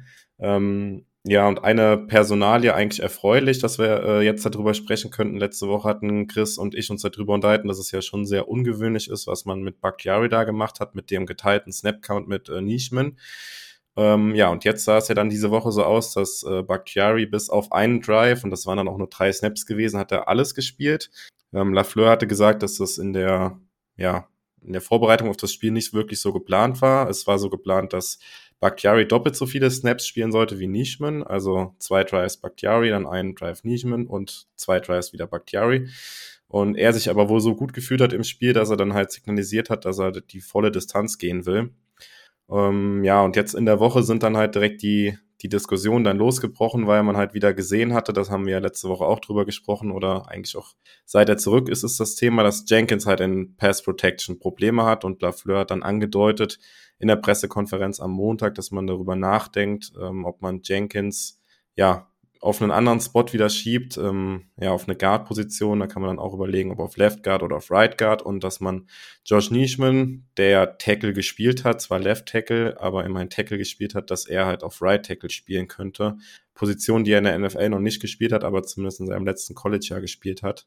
Ähm, ja, wie seht ihr das äh, perspektivisch? Wie also Chris, wir haben ja schon mal drüber diskutiert, deswegen äh, vielleicht erstmal an Sebastian, wie siehst du grundsätzlich die, die Line der, der Packers in Zukunft? Ist das ein Thema, Nischman auf Right Tackle? Ähm, wie würdest du das angehen? Ich glaube, diskutiert haben wir das in der Offseason, glaube ich, auch äh, mehrfach in diversen Folgen. Ich kann mich an eine, eine, Folge mit dir erinnern, Jo, wo wir es besprochen haben. Ich glaube, mit Chris haben wir auch die O-Line thematisiert. Ich bleibe ein Freund davon, die Blindside des Quarterbacks richtig, richtig gut zu schließen. Ja, das hat mit Running jetzt auch geklappt. Ähm, aber Jenkins habe ich auf Tackle bislang einfach nicht als gut empfunden. Also wir können reden, ob das jetzt Durchschnitt war oder so irgendwas, aber ähm, ich habe ihn einfach auf Guard als richtig, richtig spitze empfunden, also NFL-Spitze und ähm, wenn es auf, auf Tackle nicht entsprechend läuft, dann muss ich dann wieder auf Guard packen. Gerade wenn ich da eben die Option habe, dass Nishman dann vielleicht auf Tackle ähm, die Leistung von links nach rechts auch ja, mitnehmen kann. Und daher muss ich sagen, bin ich eigentlich da positiv gestimmt, dass man also zumindest sich mit der Thematik beschäftigt und dann nicht sagt, okay, wir haben es jetzt so in Stein gemeißelt und das bleibt so, egal wie die Leistung ist, sondern halt wirklich sagt, okay, was sind die besten Optionen für die Packers und wenn wir das umstellen müssen, dann probieren wir es vielleicht. Da widerspreche ich grundsätzlich von der Philosophie zumindest, weil ich immer der Meinung, also persönlich der Meinung bin, ähm, dass ich als Offense Coordinator oder Playcaller, was auch immer, ähm, die besten beiden Pass Protector auf Tackle aufstellen will. Also ich würde da mehr, mehr Wert auf Tackle-Duo als auf Blindside-Duo legen, aber ist natürlich Geschmackssache. Allerdings, ähm, abgesehen davon, dass ich, dass ich mit der Philosophie auf einer anderen Seite bin, muss man natürlich jetzt gucken. Du hast natürlich recht, dass Jenkins auf Right Tackle einfach nicht gut ist und dementsprechend wäre es dann halt auch nicht das beste Tackle-Duo, was man hat, wenn Nischman auf, auf rechts das Niveau hält, was er jetzt links hatte. Und dann äh, bin ich auch definitiv damit d'accord, Jenkins halt wieder auf Guard zu stellen, ähm, Nischman auf Right Tackle. Und dann zu sehen, ob er es besser macht. Jenkins hat jetzt über die drei Spiele echt Probleme im Pass Protection. Ähm, ich muss aber sagen, dass ich glaube ich, noch zwei, drei Spiele ausprobieren würde und gucken würde, ob es sich wieder stabilisiert jetzt nach der langen Pause von Jenkins. Ähm, ob da dann doch die alte Qualität, weil auf Left Tackle letztes Jahr, wenn er es gespielt hat, hat er mir sehr gut gefallen, in Pass Protection zumindest. Ähm, also wenn er da wieder rankommt, würde ich es lassen, wie es ist. Allerdings, wenn nicht, geht er wieder auf Guard, nicht mehr auf Right Tackle probieren und dann hast du potenziell dann halt auch die besten fünf, fünf O-Liner auf dem Platz, was ja auch einige als Argument nehmen, was auch nachvollziehbar ist, finde ich. Also was mir aufgefallen ist, und ich würde dir auch gar nicht widersprechen wollen, Chris, ich finde dieses Argument stichhaltig mit den besten Pass-Protectern auf Tackle. Ich habe Jenkins irgendwie auf rechts regelmäßig als lost empfunden. Wie wenn er da im Raum steht und gar nicht weiß, in, in welche Richtung er jetzt verteidigen soll. Und ich habe ihn ein paar Mal gerade im Spiel gegen die Vikings erwischt, wo er eigentlich seinen Körper völlig falsch gedreht hat, wie wenn er auf der linken Seite spielt. Ich, ich weiß nicht, ob das jetzt so, so richtig ist, was auch immer. Ich meine, irgendwie, äh, unsere Zeit ist ja auch begrenzt. Ich bin ja kein finaler Analyst, der sich das hundertmal anguckt, aber ich hatte immer wieder das Gefühl, er spielt, wenn er auf der linken Seite spielt. Ob es jetzt Guard oder Tackle ist, ist vielleicht wurscht, aber irgendwie habe ich das Gefühl, er hat mit der rechten Seite eher so ein bisschen Schwierigkeiten. Ähm, und wenn das der Fall sein sollte, wäre halt eben auf Right Tackle zumindest keine Option und müsste halt links in der Line spielen, weil das halt wohl dann vermehrt macht oder halt einfach auch regelmäßig in den letzten Jahren gespielt hat. Ja, ich glaube auch tatsächlich, dass ähm, ja jetzt im nächsten Spiel man da noch nichts ändern wird und das noch so bleiben wird und da Jenkins nochmal eine Chance gibt, auch weil ja Bakhtiari ja auch ja, das muss man halt noch weiter beobachten. Äh, wir haben jetzt hier vor der Aufnahme schon äh, auf Twitter wieder gesehen, dass er halt heute am Mittwoch nicht trainiert. Ähm, soll wohl halt auch geplant sein, aber solange das halt noch irgendwie schwebend ist und er da noch nicht hundertprozentig wieder voll belastbar ist, wird man, glaube ich, einen Teufel tun, die Line jetzt halt durcheinander zu würfeln und nicht mehr auf Right Tackle zu stellen und dann Jenkins möglicherweise auf Right Guard. Ähm, ja, weil es natürlich passieren kann, dass Bakhtiari dann im Spiel halt doch nochmal raus muss und dann muss man dann Nischman von Right Tackle wieder wegziehen auf Left Tackle, da macht man halt zu viel durcheinander und ich glaube, dass man da tatsächlich auch abwartet und jetzt auch Nischman erstmal auf Right Tackle vielleicht im Training auch testet, weil soweit ich gelesen habe, war das bisher auch noch nie der Fall gewesen, dass er da Snaps gesehen hat. Ähm, ja, dass man das halt jetzt erstmal noch die nächsten Spiele weiter beobachtet und möglicherweise fängt Jenkins sich ja auch. Also im Run-Blocking sieht er ja super aus. Also da gibt's gar nichts zu beanstanden und es ist halt nur diese Pass-Protection, war jetzt halt auffällig gegen Matt Judon, da wurde er ja häufiger, häufiger geschlagen und ähm, ja, ich würde ihn da aber noch nicht ganz abschreiben auf Right Tackle. Aber auf jeden Fall wahrscheinlich nicht das letzte Mal, dass wir über die ja, Ausstellung der O-Line diskutiert haben. Und äh, ja, hoffentlich können die Packers da zumindest dann gegen Mitte der Saison eine Line finden, mit der sie dann noch langfristig weit arbeiten können. Ja, ansonsten zur Offense, wenn äh, ihr generell nichts mehr habt, können wir eigentlich zur Defense übergehen. Ich würde nur ganz kurz noch eine interessante Statistik, die ich gefunden habe. Da würde ich gerne mal fragen, ob ihr da eine Idee habt bei äh, Plays über 20 Yards, äh, über alle NFL-Teams. Welchen Platz belegen die Packers da? Runs und Pässe? Ja. Ich meine mich zu erinnern, dass gestern jemand das tatsächlich in Discord reingeschickt hat oder es bei Twitter war. Deshalb bin ich ein bisschen voreingenommen und ich weiß, dass es viel mehr war, als ich dachte. Ich glaube, die Packers waren, waren, waren Dritter und ich hätte tatsächlich gedacht, dass sie viel weniger Big Plays haben. Sagst du, Sebastian? Also, ich meine, ich habe das auch gesehen, aber dann habe ich ja wieder das Spiegelbild gesehen, weil ich habe gesehen, dass die Packers da relativ schlecht platziert waren. ähm, reden, reden wir von Completions aber auch, ne? Ja, ja, alles über 20 Yards, also auch Yards after Catch-Zeit natürlich auch dazu. Okay, okay, gut. Weil das würde nochmal einen Unterschied machen, wenn die ganzen Bomben, die äh, Rogers ins Nichts geworfen hat, wenn die auch zählen würden, quasi als, äh, als Plays, die man so angesetzt hat. Ich glaube, die Packers waren relativ schlecht platziert. Ähm, ich sage mal, ja, Bottom 5 irgendwas, aber vielleicht habe ich auch was Falsches. Ja, also tatsächlich war Chris ziemlich nah dran. Die Packers sind auf Platz 2, was Blaze über 20 Yards angeht. Und als ich das gelesen habe, habe ich auch erstmal so gestutzt, weil wir beide haben ja auch letzte Woche noch darüber geredet, dieses extreme Kurzpassspiel, was die Packers da halt haben. Aber ähm, ja, die Packers sind auch ziemlich weit in der Statistik vorne, was Yards after Catch angeht. Und ähm, ja, das einfach so zum Abschluss hier zur Offense so eine überraschende Statistik, wo ich auch so ein bisschen gedacht habe, huch, doch ganz schön überraschend, wie weit vorne die Packers da doch sind. Bei Yard, äh, Plays über 20 Yards, ja, Sebastian? Ja, es gibt äh, unglaublich viele Statistiken, das ist schon so angeteased ein bisschen, wo die Packers in Offensivstatistiken total äh, weit hinten angelegt sind. Äh, da habe ich gerade jetzt gestern das gesehen mit, ähm, äh, was war das, ähm, wie, wie, wie erfolgreich man im, im Passspiel am äh, First und Second Down ist. Und da sind die Packers eigentlich relativ schlecht zum Beispiel. Die Third Down haben wir über Randall Cobb ja schon gesprochen, sind sie super erfolgreich. Aber im First und Second Down wird sehr, sehr wenig gepasst und wenn dann auch gar nicht erfolgreich. Also dann habe ich da eine andere Statistik im Kopf gehabt. Ähm, aber etwas wilde Mischung dieses Jahr irgendwie. Man hat äh, das Gefühl, man kann das kaum predikten, was bei den Packers da statistisch rauskommt. Ja, und gefühlt findet man ja auch in der NFL allgemein zu, zu jedem Take irgendwie eine passende Statistik oder sowas. Das ist ja auch das Coole irgendwie an dem, an dem Sport. Das äh, muss man ja auch sagen. Aber ja, dann würde ich sagen, kommen wir mal äh, zur Defense mit äh, Blick auf die Zeit. Wir sind schon relativ weit fortgeschritten. Und ähm, ja, dann starten wir doch direkt mal mit dem, mit eurem Spieler des Spiels in der Defense. Ich glaube, die Wahl ist relativ offensichtlich, oder Chris? Die sollte relativ offensichtlich sein. Äh, ist für mich Rashan Gary war einfach extrem dominant. Fünf Pressures nach PFF. Bei True Pass jetzt 95er Pass Rush Grade, kann man drüber streiten über die Grades, aber die kommen auch nicht von ungefähr und selbst wenn nicht, wer keine Advanced Stats oder, oder PFF Grades mag, kann sich ja das Tape einfach anschauen und egal wonach man geht, Gary war hier in dem Spiel extrem überragend. Auch gegen den Run. Also eine Pass Rush Rate unter anderem noch von äh, über 23 Prozent, was ein sehr hoher Wert ist. Also war einfach super stark gegen Win mehrmals einfach über die linke Seite. War schon sehr, sehr dominant. Und ist jetzt auch ähm, in den Defense Player of the Year Odds in Amerika tatsächlich auf Platz 2 hochgerutscht. Nur Parsons ist ja noch vor ihm, da wird es wahrscheinlich auch schwer vorbeizukommen, aber abwarten Spiele rum und Gary ist auf einem guten Weg. Ja, 5-6 in vier Spielen auf jeden Fall ordentlich. Und ähm, auf die Frage in der Pressekonferenz fand ich auch witzig, wie die Run-Defense besser sein könnte, meinte äh, Matt LaFleur auch sinngemäß, dass äh, ja alle in der Defense so spielen müssten wie Rashan Gary, dann, dann wäre der, der Run auch kein Problem mehr für die Defense. Ähm, ja, äh, Sebastian, wen, äh, wen würdest du denn nominieren? Du hast gerade ein bisschen den, den Kopf hin und her bewegt und gesagt, es gibt äh, vielleicht dann schon noch jemand anderen. Da bin ich mal gespannt, wen du nennst.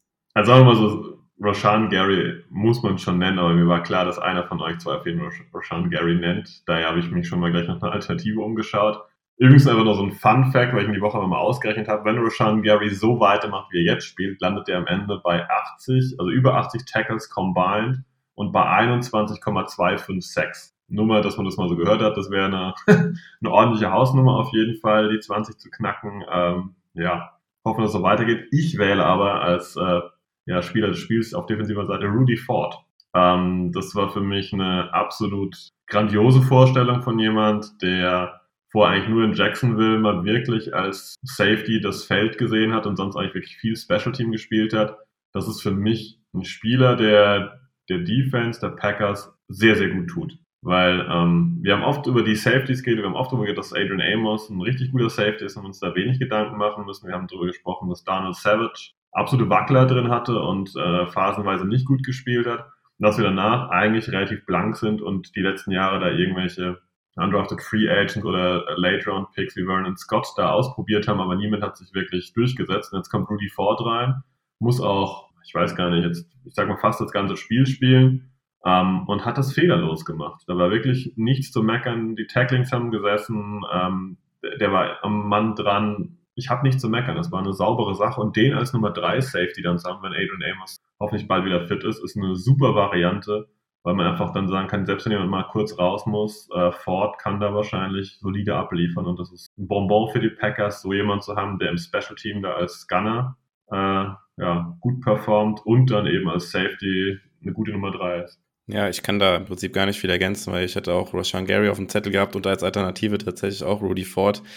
Und ähm, ja, das war ja auch so eine Position, haben wir auch in der Offseason häufig drüber gesprochen, wo vielleicht so ein bisschen die Tiefe fehlt und ich dann auch Bauchschmerzen hatte jetzt im Spiel gegen die Patriots, als dann Amos raus musste, aber dann doch positiv überrascht, wie gut äh, Ford äh, die Rolle ausgefüllt hat mit ja bisher relativ wenig Spielpraxis auf der Position.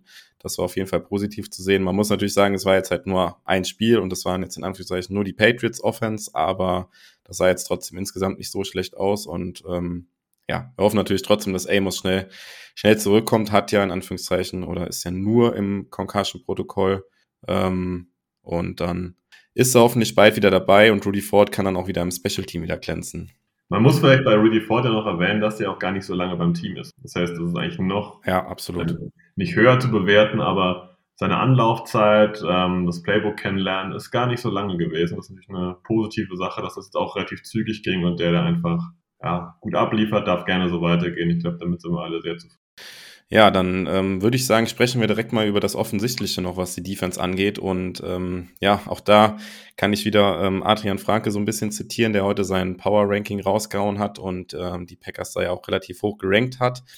Ähm, aber auch geschrieben hat, dass äh, noch so ein bisschen die Anpassungsfähigkeit auch fehlt äh, in der Defense. Und das war jetzt hier auch gegen die Patriots ja wieder zu sehen. Wir haben am Ende gegen den ja, dritten Quarterback der Patriots gespielt und ähm, ja, in der zweiten Halbzeit sah das dann schon ja ziemlich ernüchternd aus ähm, aus Packers Defense Sicht. In der ersten Halbzeit konnte man ja die Patriots ja noch bei drei Punkten halten. Die anderen sieben Punkte kamen ja mehr oder weniger durch den Turnover von von Rogers. Ähm, ja, aber die Defense hat es dann einfach in der zweiten Halbzeit nicht geschafft, wo es eigentlich sehr offensichtlich war, was die Patriots halt machen werden. Die sind ja den, die zwei Spielzüge, wo sie hintereinander einen Touchdown gemacht haben, also die zwei Drives, eigentlich nur gelaufen und die Packers hatten keine Antwort. Ähm, ja, Sebastian, deine, deine Gedanken dazu, wo, woran liegt das? Also liegt das am fehlenden Spielermaterial? Passt sich Barry nicht genug an? Sind es die Miss-Tackles? Äh, ja, mach uns Hoffnung für die nächsten Spiele.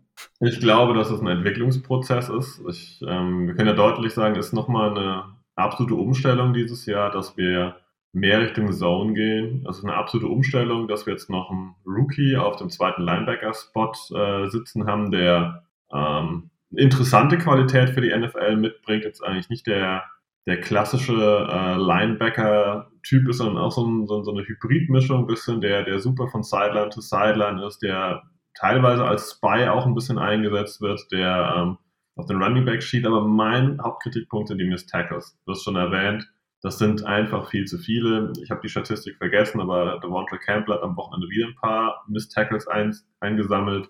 Ich Kann glaube, ich gerne gerade einwerfen, da Stelle, weil ich tatsächlich habe. Also 25 Miss Tackles haben die Packers schon gesammelt. Ähm, 10 in den ersten beiden Spielen alleine. Also es wurde schon besser und Campbell alleine hat äh, sechs Missed Tackles die Saison schon und in vier Spielen und hatte die ganze letzte Saison vier Stück. Ja, das genau. sagt eigentlich alles.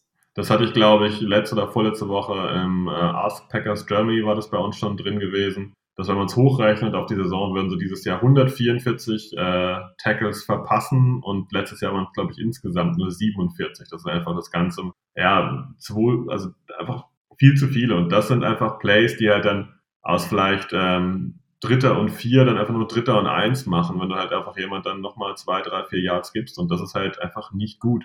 Da müssen die Packers ganz klar ran, dass ähm, hier die Tackles auch sitzen. Mal die Thematik hatten wir äh, unter Patton schon mal, dass hier sehr, sehr viele Tackles nicht sitzen. Und weil dran sein ist schön am Gegner, aber ihn runterbringen ist halt letztendlich doch der Schlüssel. Und ähm, da haben sich die Packers bislang ja, nicht gut angestellt. Und ja, ich glaube, Chris wird garantiert nochmal drauf eingehen. Ich denke auch schematisch ist das noch eine Anpassung. Ähm, vielleicht sind auch nicht alle Spieler so in Topform, wie man das vielleicht ganz gerne jetzt zu so Saisonbeginn hätte. Ich finde, Preston Smith ist bislang auch eher ein bisschen blass. Vielleicht liegt es auch daran, dass Rusher und Gary zu arg glänzt, aber ich glaube, Chris hat da garantiert auch noch einen Take dazu. Ja, ich würde noch eine Sache Chris mit auf den Weg geben direkt, ähm, weil auch dazu hat Lafleur in der Pressekonferenz am Montag was gesagt und mehr oder weniger war das auch schon so eine versteckte Kritik am Barry.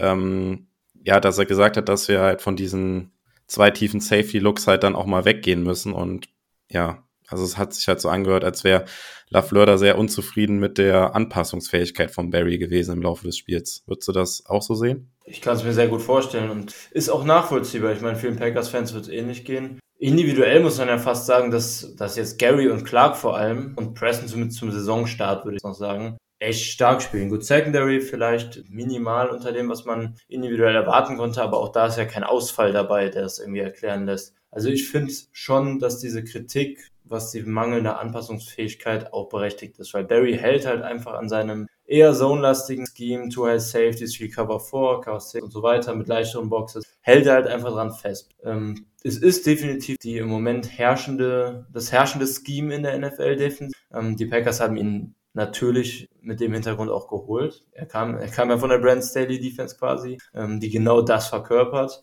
Aber so ein bisschen Anpassungsfähigkeit und nicht ganz konstantes und durchgehendes ja, Beharren auf seiner Defense ist gerade in so Spielen gegen die Patriots, die dann eben mit einem Third-String-Quarterback, einem Rookie-Quarterback ähm, und halt sowieso runlastigen Offense, die sehr, sehr viel spielt. Ähm, wenn man dann halt trotzdem so konstant an seinen Too-High-Safety-Looks festhält, in seinen sechs, sieben Mann-Boxes, dann passiert eben sowas wie in dem Spiel, dass man keinen Zugriff auf, aufs äh, Run-Game bekommt, das Ganze dann halt auch so endet. An der Stelle kann man aber nochmal ergänzend einwerfen, dass ähm, ja, äh, Joe Barry auch vergessen hat, ich nenne es jetzt auch mal vergessen, vergessen hat zu blitzen. Die ersten zwei Spieler war der auch quasi nichts an Blitzes da und ja. Chris hat es ja eigentlich schon genau angesprochen. Der Punkt ist, du kannst ja deine Defense spielen, du kannst ja deine Scheme spielen, aber du musst halt immer wieder was anderes reinwerfen, um dem Gegner einfach auch keinen klaren Read zu geben. Ja, du kannst, das ist ja genau da, der Punkt gewesen, wo es bei der Rams Defense damals so hoch gelobt wurde, dass die dir irgendwas zeigen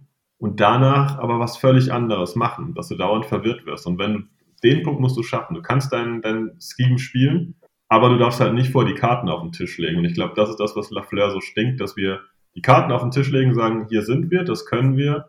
Und ähm, da müsst ihr jetzt irgendwie mit klarkommen und dann sagen die Gegner, okay, dafür habe ich eine Lösung. Und hier musst du dann einfach diese Anpassungen machen, verwirren, was anderes zeigen, mal blitzen, ähm, vielleicht auch mal die Box dann doch mal spontan wieder vollstellen. Und ähm, ja, das passt ja zu dem, was dann Chris gesagt hat. Und das ist auch unabdingbar, weil du kannst nicht quasi jetzt bis Saisonende quasi deinen Gameplan schon auf den Tisch legen. Definitiv, das geht nicht. Ja, und das ist, das ist halt auch das, was starke Defense Playcaller dann oder auch der Play Designer dann ausmacht in meinen Augen, weil genau das ist ja auch, was Belichick seit Jahren macht. Belichick hat, hat zwar grundsätzlich ein Scheme, was manlastiger ist, aber Belichick passt ja im Prinzip nicht nur von Saison zu Saison, sondern fast von Spiel zu Spiel seinen Gameplan an die gegnerischen Quarterbacks, das gegnerische Scheme an. Und ähm, das ist halt auch der Grund dafür, dass die Patriots Defense trotz in manchen Jahren nicht Top-Besetzung einfach konstant um den Dunstkreis von den von Top 10 Defenses unterwegs ist, teilweise dann eben auch höher in besseren Jahren, aber genau das ist halt das, was was Top Defense Playcaller ausmacht. Und Barry, ja, geht halt bisher fällt halt bisher einfach noch nicht in diese Kategorie, muss man halt einfach so sagen. Was man noch, ja, sorry, sag, sag gerne, Sebastian. Ja, was man noch einwerfen kann, dass wir A, das Personal dazu haben und eigentlich auch das Skillset sieht man immer wieder, weil dann hast du gegen die Patriots, glaube ich, auch dieses äh, eine Play gehabt, wo vier Rusher kommen, aber die quasi außerhalb der Tackles stehen und in der Mitte ist quasi nichts vorhanden. Sowas erzeugt natürlich bei der Defense absolutes Chaos und äh, bei einer, bei einer Offensive Line offensiv absolutes Chaos und das musst du natürlich auch ausspielen.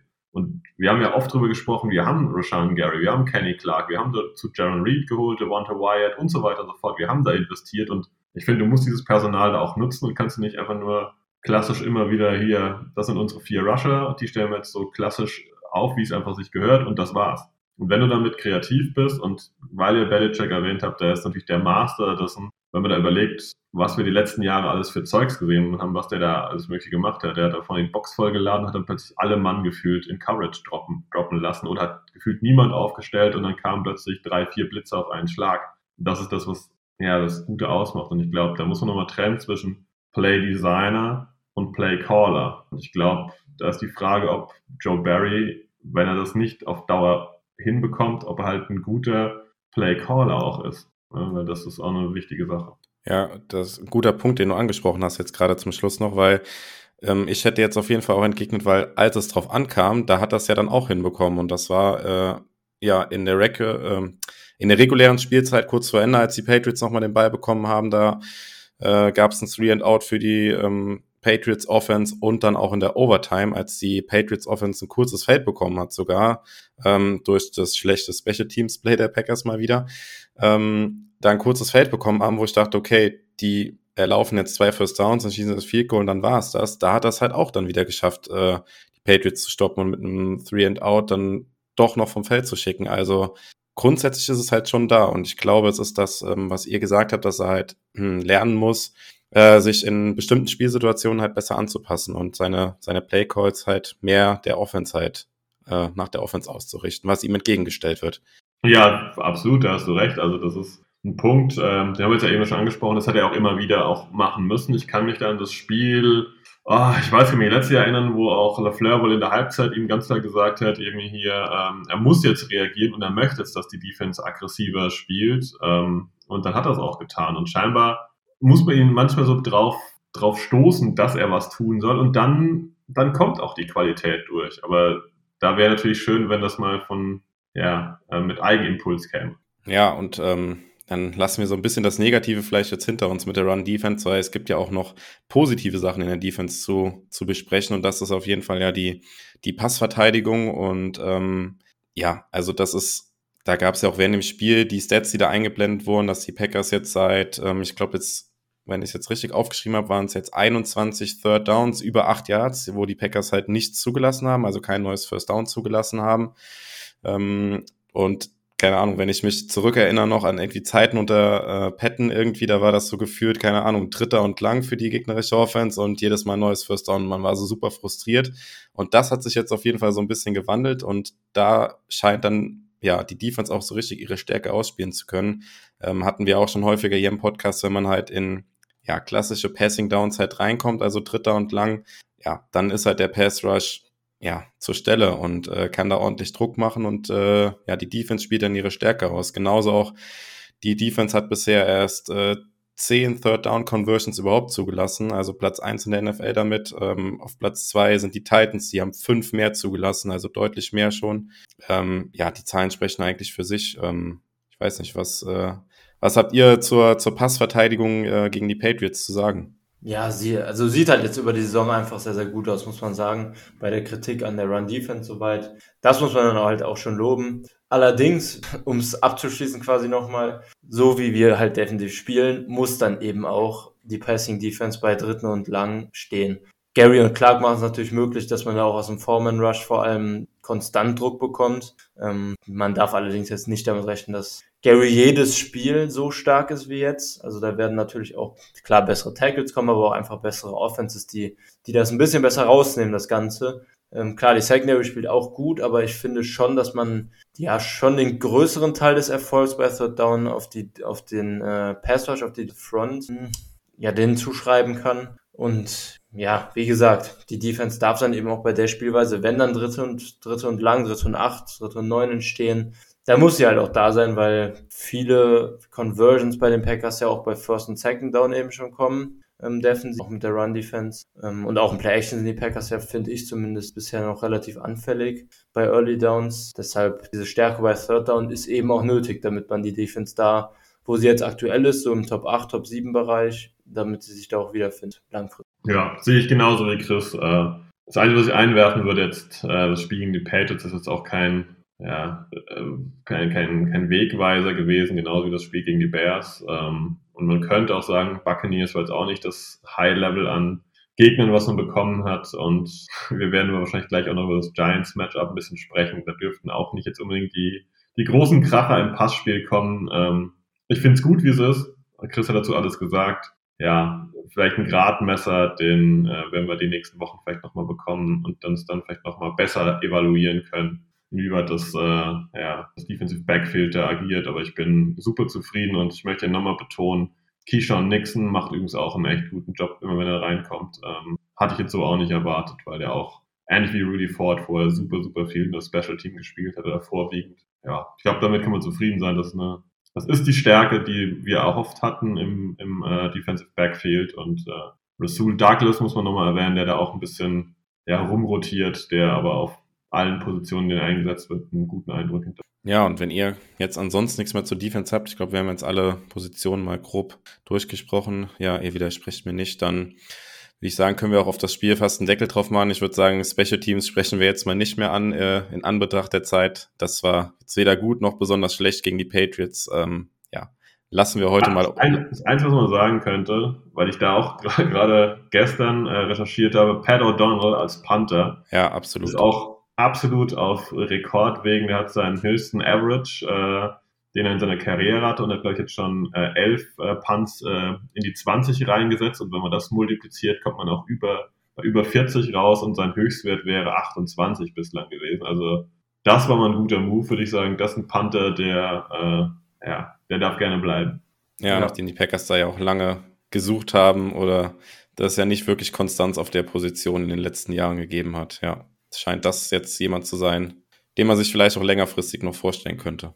Allerdings auch kein, kein besonders tolles Zeichen für die Offense, dass überhaupt so viel gepantet wird und ihm die Chancen. Ja, aber, fair. aber O'Donnell individuell natürlich. Genau, ja. Und dann würde ich sagen, kommen wir jetzt endlich zum London-Spiel. Ähm, ja, also am Sonntag, ähm, 14.30 englischer Zeit und 15.30 deutscher Zeit treffen die Packers im Stadion der, im Stadion der Tottenham Hotspurs auf die New York Giants. Ähm, ja, also wir drei werden vor Ort sein, einige von euch sicherlich auch. Ähm, wir haben eben schon mal im Vorgespräch grundsätzlich drüber gesprochen oder spekuliert. Ähm, die Packers haben ja ein Heimspiel und ähm, häufig ist es ja so bei den London Games, das Publikum ist natürlich sehr gemischt und ein wirkliches Heimteam gibt es gar nicht. Ähm, wie äh, ja, wie seht ihr das jetzt für das, für das kommende Wochenende? Wird das, wird das tatsächlich ein Heimspiel für die Packers sein oder ist das eigentlich so ein halbes Heimspiel nur? Was erwartet ihr? Ähm, ich erwarte für ein London-Game, das normalerweise super gemischt ist auf den Ständen, ähm, dass da deutlich mehr Fans der Packers und der Giants sind. Ich glaube, die Giants haben auch eine nicht zu unterschätzende Fanbase, ähm, auch wenn man es vielleicht jetzt bei Social Media Accounts nicht immer so zwingend merkt. Ähm, aber ich habe jetzt heute schon Enemy Territory aufgenommen gehabt und da kommt auch ein Fanclub mit 50 Mann geschlossen rüber. Ähm, ist klar, 50 ist keine Riesenzahl, aber äh, die haben da auch Leute und ich erwarte einfach, dass weniger Leute im Ravens, Bengals oder was auch immer Trikot auflaufen, sondern dass es schon relativ viel grün, weiß, gelb ist oder halt dann blau, weiß, rot. Das würde ich erwarten. Und ich glaube, dass man aber schon stimmungstechnisch sagen kann, das wird ein Heimspiel für die Packers werden, weil die UK Packers sind groß. Ähm, wenn ich sehe, was bei uns da so los ist, wer da alles äh, ja, rüberwandert, ähm, da würde ich sagen, ja, da, das wird ein Heimspiel für die Packers werden. Aber garantiert jetzt nicht so wie ein Lambeau Field, wo einfach fast nur Packers-Fans. Nee, das glaube ich auch. Ähm, spannender Punkt tatsächlich. Habe ich noch gar nicht so drüber nachgedacht, dass da wahrscheinlich ein bisschen weniger Vielfalt im Vergleich zu sonst sein wird. Weil, wie du richtig sagst, Giants und Packers halt beide große Fanbases haben. Aber ich denke auch, Packers werden noch ein paar mehr Fans da haben. Ähm, sind ja jetzt auch einfach die letzten Jahre noch mehr geworden durch den Erfolg. Und die Packers sind halt auch jetzt seit einfach mehreren Jahrzehnten erfolgreich. Europäische Fanbase ist groß. Ähm, ja, ich denke schon, dass es eine Heimspielatmosphäre wird. Aber wie du gerade richtig gesagt hast, natürlich was ganz, ganz anderes. Man darf jetzt nicht erwarten, dass da eine Lautstärke und auch eine Atmosphäre wahrscheinlich dann bei Third Downs für die Giants in der Offense herrscht wie das im Lambeau Field der Fall ist. Das äh, wird, denke ich, sehr, sehr schwierig. Ja, aber da können wir doch hier mal Werbung für machen. Also sobald die Giants Offense auf dem Feld ist, dann heißt es aufstehen von den Plätzen und Lärm machen. Und genauso heißt es äh, Platz nehmen und äh, ruhig halten, wenn die Packers Offense auf dem Feld ist. Da bin ich tatsächlich auch mal gespannt, ob das in irgendeiner Form äh, da irgendwie sichtbar wird. Das ist ja, ihr habt es angesprochen, bei den London Games nochmal sehr, sehr ausgeglichen. Bin aber tatsächlich mal gespannt, wobei man natürlich, also wir selbst sind natürlich auch in dem Packers, äh, in der Packers Bubble da unterwegs und kriegen natürlich viel mehr von Packers Seite halt auch irgendwie mit oder sowas. Und ähm, ja, aber gefühlt ist es schon, gefühlt ist es schon so, dass die Packers da in der Überzahl sein sollten. Aber da bin ich, äh, bin ich extrem gespannt. Also mal schauen. Also wir haben auch gehört, also der, der Matze, der auch schon da ist, dass auch Leute, bei denen er sonst in Green Bay zu Besuch ist, dass sie auch extra aus den Staaten halt drüber fliegen. Also für die ist das auch was Besonderes. Packers außerhalb äh, der USA mal zu sehen, die nehmen dann die lange Reise auf sich. Also das, das gibt's auch nicht nur, nicht nur Fans aus Europa und ja, bin da extrem gespannt, was uns erwartet. Nochmal Frage ja. in die Runde. Ihr, ihr habt beide aber Packers auch noch nie live gesehen, oder? Oder war einer von euch schon mal in den USA im Lambo? Äh, Im Lambo war ich noch nicht. Ich war tatsächlich ähm, vor Pandemiebeginn im Dezember 2019 war ich ähm, in New York gewesen und habe äh, im MetLife Stadium die Giants gegen die Packers gesehen. Also das Ach, gleiche Spiel jetzt wieder. du darfst aber natürlich auch gerne äh, rausfeuern, dass du die Packers auch bald nochmal im Lambo siehst, oder? Äh, genau. Ja, im November geht's für, geht's für mich rüber nach äh, Green Bay und gegen die Titans ähm, zum Thursday Night Game werde ich dann das erste Mal im Lambeau Field sein und da bin ich auch schon mega gespannt. Aber gefühlt ist das gerade noch sehr weit weg, obwohl das ja ist eigentlich auch nur noch ein guter Monat hin. Aber ähm, die Vorfreude auf London ist jetzt gerade erstmal riesig und äh, ja, also keine Ahnung, wie ein kleines Kind vor Weihnachten, so fühle ich mich gerade so gefühlt. Habe fast so ein bisschen Angst. Ich weiß nicht, ob ihr das Gefühl kennt, wenn man sich so krass auf irgendwas freut, dann, dann ist das so gefühlt ganz schnell da und wenn es dann vorbei ist, dann ist man so total enttäuscht oder dann Ja. wie so ein kleines Loch. Da habe ich gerade schon so ein bisschen Angst vor. Ja, kann ich absolut nachvollziehen. Ähm, ich hoffe auch die ganze Zeit, ja, nicht krank werden oder so irgendwas. Das, das darf jetzt nicht schief gehen. Weil, um die Frage zu beantworten, ich war auch noch nicht äh, in den USA in, im Lambeau Field und habe die Packers live gesehen. Also es wird auch, ja, äh, die ja, First, First, äh, First Meeting quasi. Ja. ja. Okay, dann gehen wir mal ein bisschen äh, aufs Matchup ein. Und ähm, ja, Sebastian, du hast gerade quasi bei uns schon im Chat geschrieben, dass der Injury Report der Giants da sind und du hast es eben schon angedeutet. Bisher hat so ein richtiger Gradmesser auch für die Packers Defense vielleicht noch gefehlt. Ähm, ja, klär uns mal auf, wie denn der verletzten Stand bei den Giants ist, weil das sieht ja auch ziemlich äh, wild aus, äh, wer da alles ausfallen könnte oder ja, wo quasi auch schon feststeht, die ausfallen könnten, die Spieler. Ja, man kann einfach damit anfangen, wer Wide Receiver Nummer 1 bei den Giants ist, und das ist der berühmte David Sills. Wenn ihr euch fragt, wer ist das? Ja, es liegt daran, dass alles andere außenrum letztendlich äh, ja, nicht fit ist. Ähm, Sterling Shepard, den man wahrscheinlich kennt, der hat äh, ja, sich dolle verletzt, ist auf Injury Reserve. Die meisten anderen ähm, Wide Receiver sind questionable bis doubtful. Also Kenny Golladay, der jetzt keine gute Saison spielt, aber den man auch durchaus kennt, der wird wahrscheinlich die Reise nach London erst gar nicht mit antreten. Äh, Kadarius Tony und Wandale Robinson, ähm, Wide Receiver, die die Giants die letzten Jahre hoch gedraftet haben, die sind auch angeschlagen und wahrscheinlich nicht fit oder werden nicht spielen können. Und das heißt, im, im Passspiel werden die Giants garantiert limitiert sein, was auch daran liegt, dass Quarterback äh, Daniel Jones letzte Woche raus musste.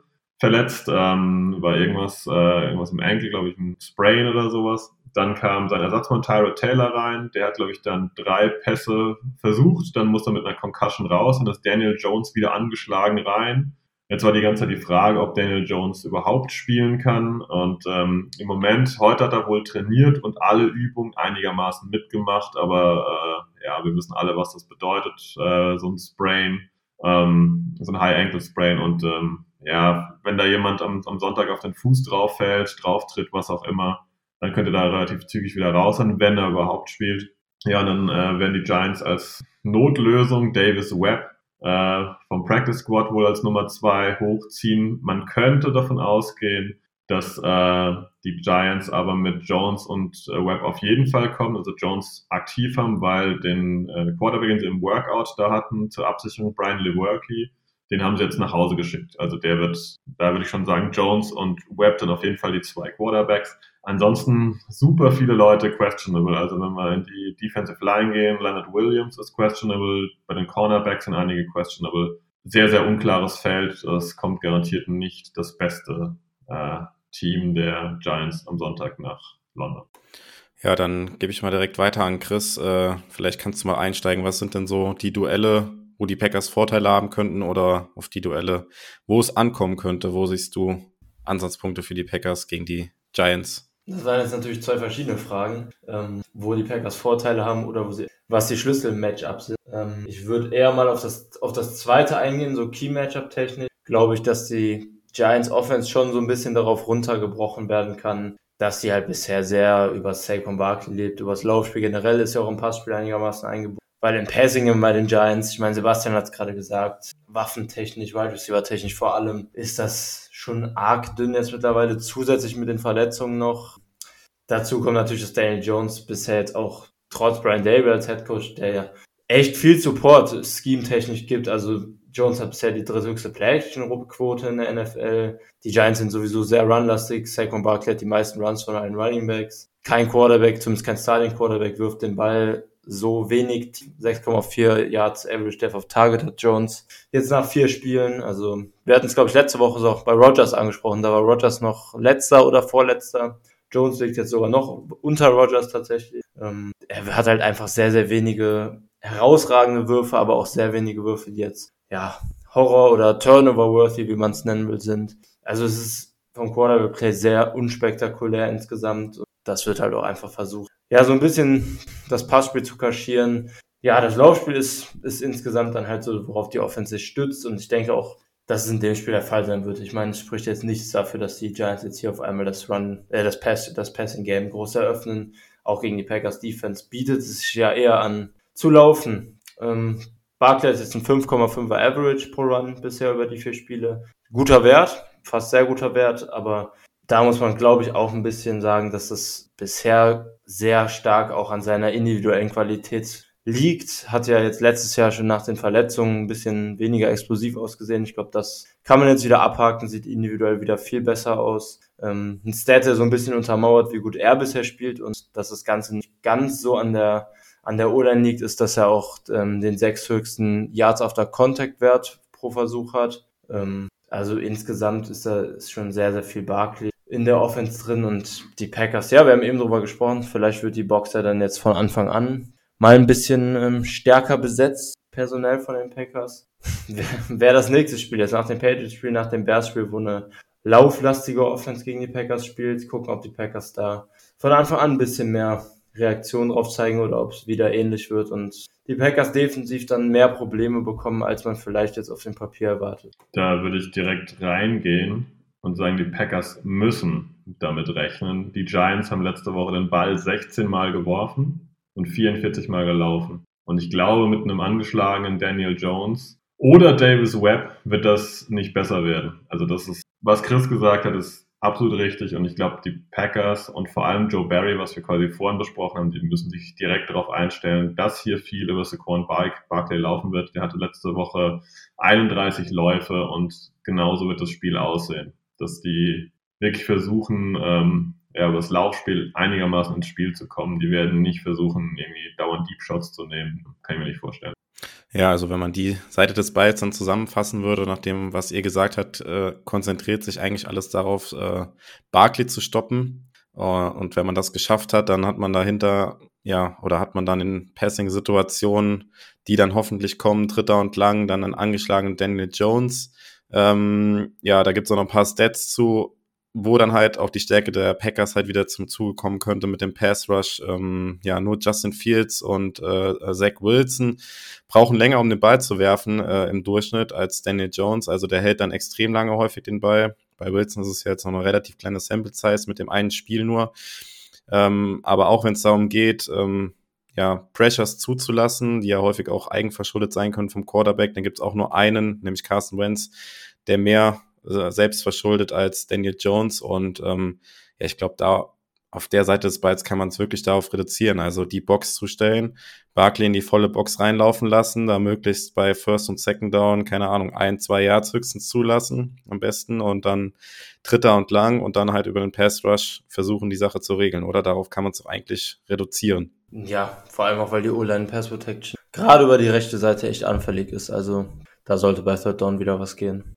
Ja, ja. Ein wichtiger Punkt wird für mich noch sein, dass die Packers, wenn Daniel Jones spielt, ihn als Läufer im Auge haben. Also da, mich würde es nicht wundern, wenn Quay Walker am Sonntag äh, besonders auffällig ist, dass man ihn auch vielleicht regelmäßig als Spy abstellt. Ich weiß nicht, wie der High Ankle Spray natürlich ausfällt, aber an sich ist es halt eine Variante, die sie ganz gerne spielen, dass Daniel Jones da äh, in Bewegung kommt und halt auch Yards erläuft, eben weil das Passspiel nicht funktioniert. Und das wird garantiert eine Variante sein, die man ja vielleicht bei Dritter und Fünf und sowas regelmäßig im Auge haben muss, dass der halt nicht irgendwie rausrollt und dann diese fünf, sechs Yards sich da zusammenkratzt. Ja, das wäre so eine Sache, die ich noch zur Defense einwerfen würde. Ja, und wenn wir dann auf die andere Seite des Balls gucken, man kann natürlich auch mit der eigenen Offense dafür sorgen, dass man den Giants so ein bisschen das Laufspiel wegnimmt, indem man einfach dafür sorgt, dass die eigene Offense halt gut funktioniert, äh, frühzeitig punktet, nach Möglichkeit vielleicht mit zwei Scores in Führung geht, dann nimmt man natürlich der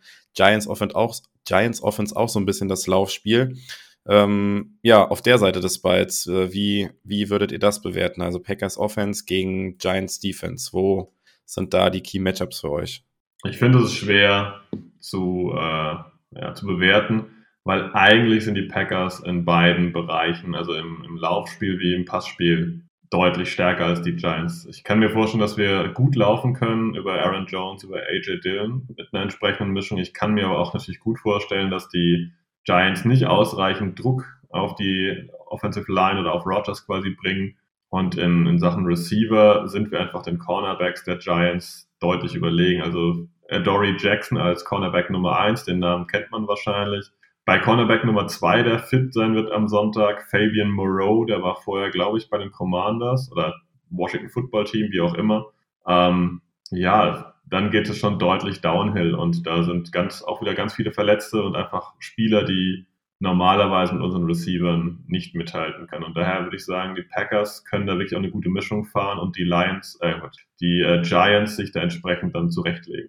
Ja, definitiv. Da sollten mehrere Wege offen sein, für die Offense mal Erfolg zu haben. Auch im Slot mit Daniel Holmes nicht gut besetzt. Da sollte ein Passspiel mal was gehen. Wen man vielleicht zumindest als einzigen Spieler so wirklich positiv hervorheben sollte, ist Dexter Lawrence. Der hat jetzt ein mega gutes Spiel gegen die Bears. Ähm, acht Pressures gehabt. Also der ist so ein bisschen Lichtblick in der Defense bisher. Ansonsten in der Front Ojolari und Thibodeau finden noch nicht so wirklich äh, statt als talentierte Passrusher jetzt zumindest mal.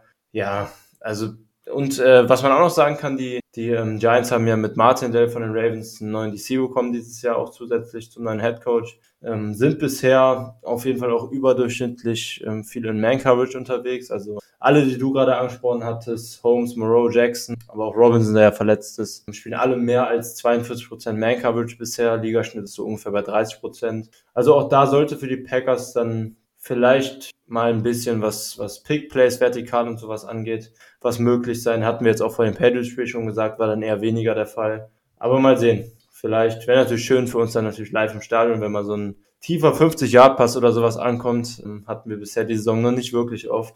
Aber ja, in der Hinsicht könnte man eventuell da auch mal ansetzen, wieder dieses Spiel. Ja, und ansonsten, glaube ich, hat, hast du, Sebastian, zu Defense gesagt. Da sollte auf vielen Wegen was möglich sein. Run-Game Run und Passing-Game. Ähm, und auch vielleicht, vielleicht Jenkins auch mal wieder ein besseres Spiel jetzt. Edge Rusher, die bisher noch nicht Fuß fassen im, im Pass Rush. Ja, mal sehen. Wir waren jetzt schon zuversichtlich vor dem Spiel gegen die Patriots Defense. Lief dann ein bisschen holpriger. Vielleicht kommt dann diese Woche mal ein einigermaßen dominantes Spiel von der Offense. Ja, vielleicht ein Wort noch, äh, Sebastian, zu einem ehemaligen Spieler der Packers, der bei den Giants mittlerweile rumläuft. Ein gewisser Jalen Smith. Falls der, ja, dem ein oder anderen Packers-Fan überhaupt nichts sagt, der war tatsächlich auch nur ein Spiel auf dem Roster der Packers gewesen. Und da, ja, minder erfolgreich, würde ich sagen. Ja, absolut. Also das ist, äh, der spielt aber den auf Linebacker und spielt auch viel. Ähm, aber er hat bei den Packers äh, 27 Snaps, glaube ich, am Ende gespielt. Ich glaube sogar zwei Spiele hinweg. Ich glaube in irgendeinem ein bisschen mehr, in irgendeinem so vier, fünf Snaps nur, aber ist auch relativ ja, unwichtig. Die Packers haben es letztes Jahr probiert mit ihm, hat nicht funktioniert und jetzt ist er bei den Lions, äh, ich bin immer bei den Lions, bei den Giants äh, Starter und ähm, ja, das sagt, glaube ich, dann meistens schon viel über die Defense aus. Wenn die Packers letztes Jahr desperate waren, und ge gedacht haben, er könnte vielleicht eine Lösung auf Linebacker sein und beschlossen haben, das ist gar nichts und ihn direkt in der Saison wieder entlassen. Und ein anderes Team dann denkt, okay, das ist äh, jemand, den ich jede Woche das quasi das ganze Spiel auf dem Feld haben will. Das ist meistens kein gutes Zeichen. Und sonst hat Chris das wunderbar ergänzt. Ähm, die Packers müssen hier garantiert vielfältig agieren und sie können es auch. Ja, und äh, damit haben wir jetzt eigentlich relativ viel zum Matchup auch gesagt. Also ich glaube, es ist auch wieder deutlich geworden. Die Packers sind hier auch wieder ja, Favorit, wie gegen die Patriots auch. Ähm, die Buchmacher sehen die Packers auch wieder deutlich vorne mit acht Punkten, also acht ist der Spread. Ähm, ja, ist halt relativ deutlich auf neutralem Boden quasi. Ja, also auch hier, ähnlich wie Chris und ich das letzte Woche gesagt haben, auch äh, wenn das jetzt hier vielleicht ein schlechtes Omen ist, äh, mehr oder weniger ein Pflichtsieg auch für die Packers mit den Ansprüchen, die sie haben. Ähm, ja, zu Verletzungen auf Packers Seite können wir noch nicht so viel sagen, außer ähm, dass ähm, Adrian Amos noch im äh, Concussion-Protokoll ist und am Mittwoch nicht trainieren wird und genauso wenig haben nicht trainiert Buck Jerry und Jenkins, was aber geplant gewesen sein soll. Also ja, muss man beobachten. Da wird halt noch langsam gemacht nach den Kreuzbandverletzungen. Ja, und genau, ansonsten zu sagen, die Packers werden am Donnerstag nach London reisen. Ähm, das ist ja auch immer so eine so eine Frage, wie die Teams das angehen. Ähm, am letzten Wochenende waren die Saints waren schon mittwochs zum Training in London gewesen. Die Vikings kamen erst freitags. Statistisch ist es wohl so, ähm, hatte ich dann in der Übertragung auch gehört, dass das Team, was später anreist, wohl erfolgreicher war, was auch immer man daraus macht, keine Ahnung. Es gibt natürlich zu einem eine Statistik. Ähm, glaube aber, dass die Giants tatsächlich am gleichen Tag anreisen wie die Packers, von daher kein Vorteil für irgendwen. Ähm, ja, und ansonsten haben wir ansonsten irgendwas noch zum Spiel vergessen. Also es ist natürlich auch was relativ selten vorkommt in London, ein Spiel zwischen zwei äh, 3 und 1 Teams, auch wenn man es kaum glauben mag, die Giants stehen 3-1, hatten natürlich einen relativ einfachen Schedule auch, aber kommt tatsächlich auch eher selten vor, dass zwei so gut gestartete Teams in London aufeinandertreffen. Da sind ja doch eher Teams in London zu Gast, die dann ja eher zum unteren Drittel zu zählen sind. Dieses Mal dann tatsächlich nicht so. Ähm, ja, von eurer Seite noch irgendwas äh, zum Spiel zu ergänzen oder rund ums Spiel, ja, Sebastian? Eine Mini-Sache noch, falls man sich fragt, ja, ist jetzt ja Woche 4 rum. Äh, Kylin Hill ist noch nicht fit genug, um von der IAA runterzukommen. Also das ist, ähm, weil es ja immer so vielleicht mal ein Thema war, ob der dann nicht die Returns spielt ähm, oder ob der dann nicht wieder diesen Spot als dritter Running Back einnimmt. Also seine Verletzung ist noch nicht so verheilt, dass die Packers ihn ins Training integrieren. Deswegen bleibt er erstmal weiter auf IAA. Das könnte man einwerfen. Genau. Und ansonsten, ja, bleibt uns jetzt fast nicht mehr viel zu sagen, außer noch die Tipps einzusammeln von euch. Und äh, ja, Chris, fang gerne mal an. Ich halte mich diese Woche mal ein bisschen zurück nach dem 30T letzte Woche. ähm, natürlich gewinnen die Packers, aber so deutlich werde ich diese mal, dieses Mal nicht drauf gehen. Ähm, ich glaube, die Packers gehen hier mit einem 27-20 Win zurück. Nach Green Bay aus London, wir kriegen Win und eine einigermaßen gute Leistung der Offense mit ich denke, das Spiel geht 24 zu 16 aus. Die Packers sind die Mannschaft, die die Touchdowns machen können, während die Giants mit dem Laufspiel vielleicht das eine oder andere Mal übers Feld kommen, aber eher zu Field Goals kommen und daher sehe ich dann ungefährdeten Sieg. Ich erhoffe mir, dass die Packers früh ordentlich scoren können, dass wir hier auch äh, ja, ein offeneres Spiel sehen und vielleicht nicht so eine ja, äh, Lauf in volle Boxerschlacht. Ähm, das ist zwar auch ein Footballspiel, aber gegen die eine oder andere tiefe Bombe, die vielleicht auch ankommt, hätte ich echt nichts einzuwenden. Natürlich gerne auf der Gegenseite. Ja, und dann bleibt mein Tipp noch, also wenn ich das so sehe, ihr habt beide ein One-Score-Game, das würde zumindest bedeuten, dass es vermutlich spannend bleibt bis zum Ende. 24-16 ist kein One-Score. Ja, mit einem Touchdown ja. und Two-Point-Conversion. Ja, okay, okay, okay, die Nummer, ja. Dann ist ein Tie zumindest, okay. Ja, ja. Zählt, zählt zumindest, glaube ich, oder so kenne ich zumindest Zeit noch als One-Score-Game, so wird es halt immer gezählt. Ja, hast recht, ja, ja. Und ähm, ja, ich sehe es mit zwei Scores für die Packers vorne und äh, tippe ein 28-13 für die Packers, ein bisschen deutlicher. Ich glaube, die, ja, die Giants werden da doch ziemlich limitiert sein in der Offense. Äh, ja, und freue mich dann auf einen hoffentlich äh, schönen Football-Nachmittag und einen entspannten Sieg für die Packers. Aber ja, skeptisch bleiben darf man natürlich immer. Letzte Woche waren wir uns auch relativ sicher, aber ja, wird schon schief gehen, würde ich sagen. Ähm, ja, ansonsten nochmal der Blick in eure Richtung. Haben wir irgendwas vergessen oder irgendwas noch nicht erwähnt zum, zum London Game? Sebastian hat die Enemy Territory Folge schon mit dem Emi von äh, Big Blue Germany heißen sie, glaube ich, ne? Ja, genau, die ist schon aufgenommen, die kommt die Woche, weil wahrscheinlich einige schon am Freitag reisen, ein bisschen früher, die kommt am Donnerstag um 17 Uhr schon raus. Ähm, genau, das ist so das Einzige, was glaube ich noch zu erwähnen gibt. Ansonsten, ihr kennt das klassische Programm. Preview gibt's wieder. Es gibt äh, erst Packers Germany und so weiter und so fort. Ähm, ansonsten, ich glaube, man kann sich immer nur freuen, wenn es nach London geht. Und ich glaube, wir sind alle heiß drauf. Da habe ich nichts hinzuzufügen. Ich habe mega Bock. Ich freue mich auch endlich mal mit so vielen deutschen Packers-Fans dann zusammen zu sein. Das wird auch mega cool auf das eine oder andere Bierchen. Ähm, oder auch für die, die was anderes. Ähm, ja, ich, ich, ich, mir bleibt nicht mehr zu sagen. Ich habe mega Bock, freue mich drauf. Äh, Kann es kaum abwarten, hinzufliegen am Sonntag. Äh, hinzu, ich fahre jetzt, hinzufahren am Sonntag. Ja, genau. Tatsächlich auch, dass man äh, jetzt auch mal nach Pandemiezeiten ja auch Leute, die man jetzt länger auf dem Discord kennt oder auf Twitter kennt oder auch jetzt mit euch beiden regelmäßig Podcasts macht, aber getroffen haben wir uns ja persönlich noch nie. Also da freue ich mich dann auch drauf, die Leute mal persönlich kennenzulernen. Ähm, ja, und wird bestimmt eine coole Sache. Und äh, ich glaube, dann können wir, können wir den Deckel auf die Folge drauf machen und sind wir raus mit einem Go Pack Go und dann bis in London oder nächste Woche im Podcast. Go Pack Go. Viel Spaß, genießt den Sonntag. Go Pack Go.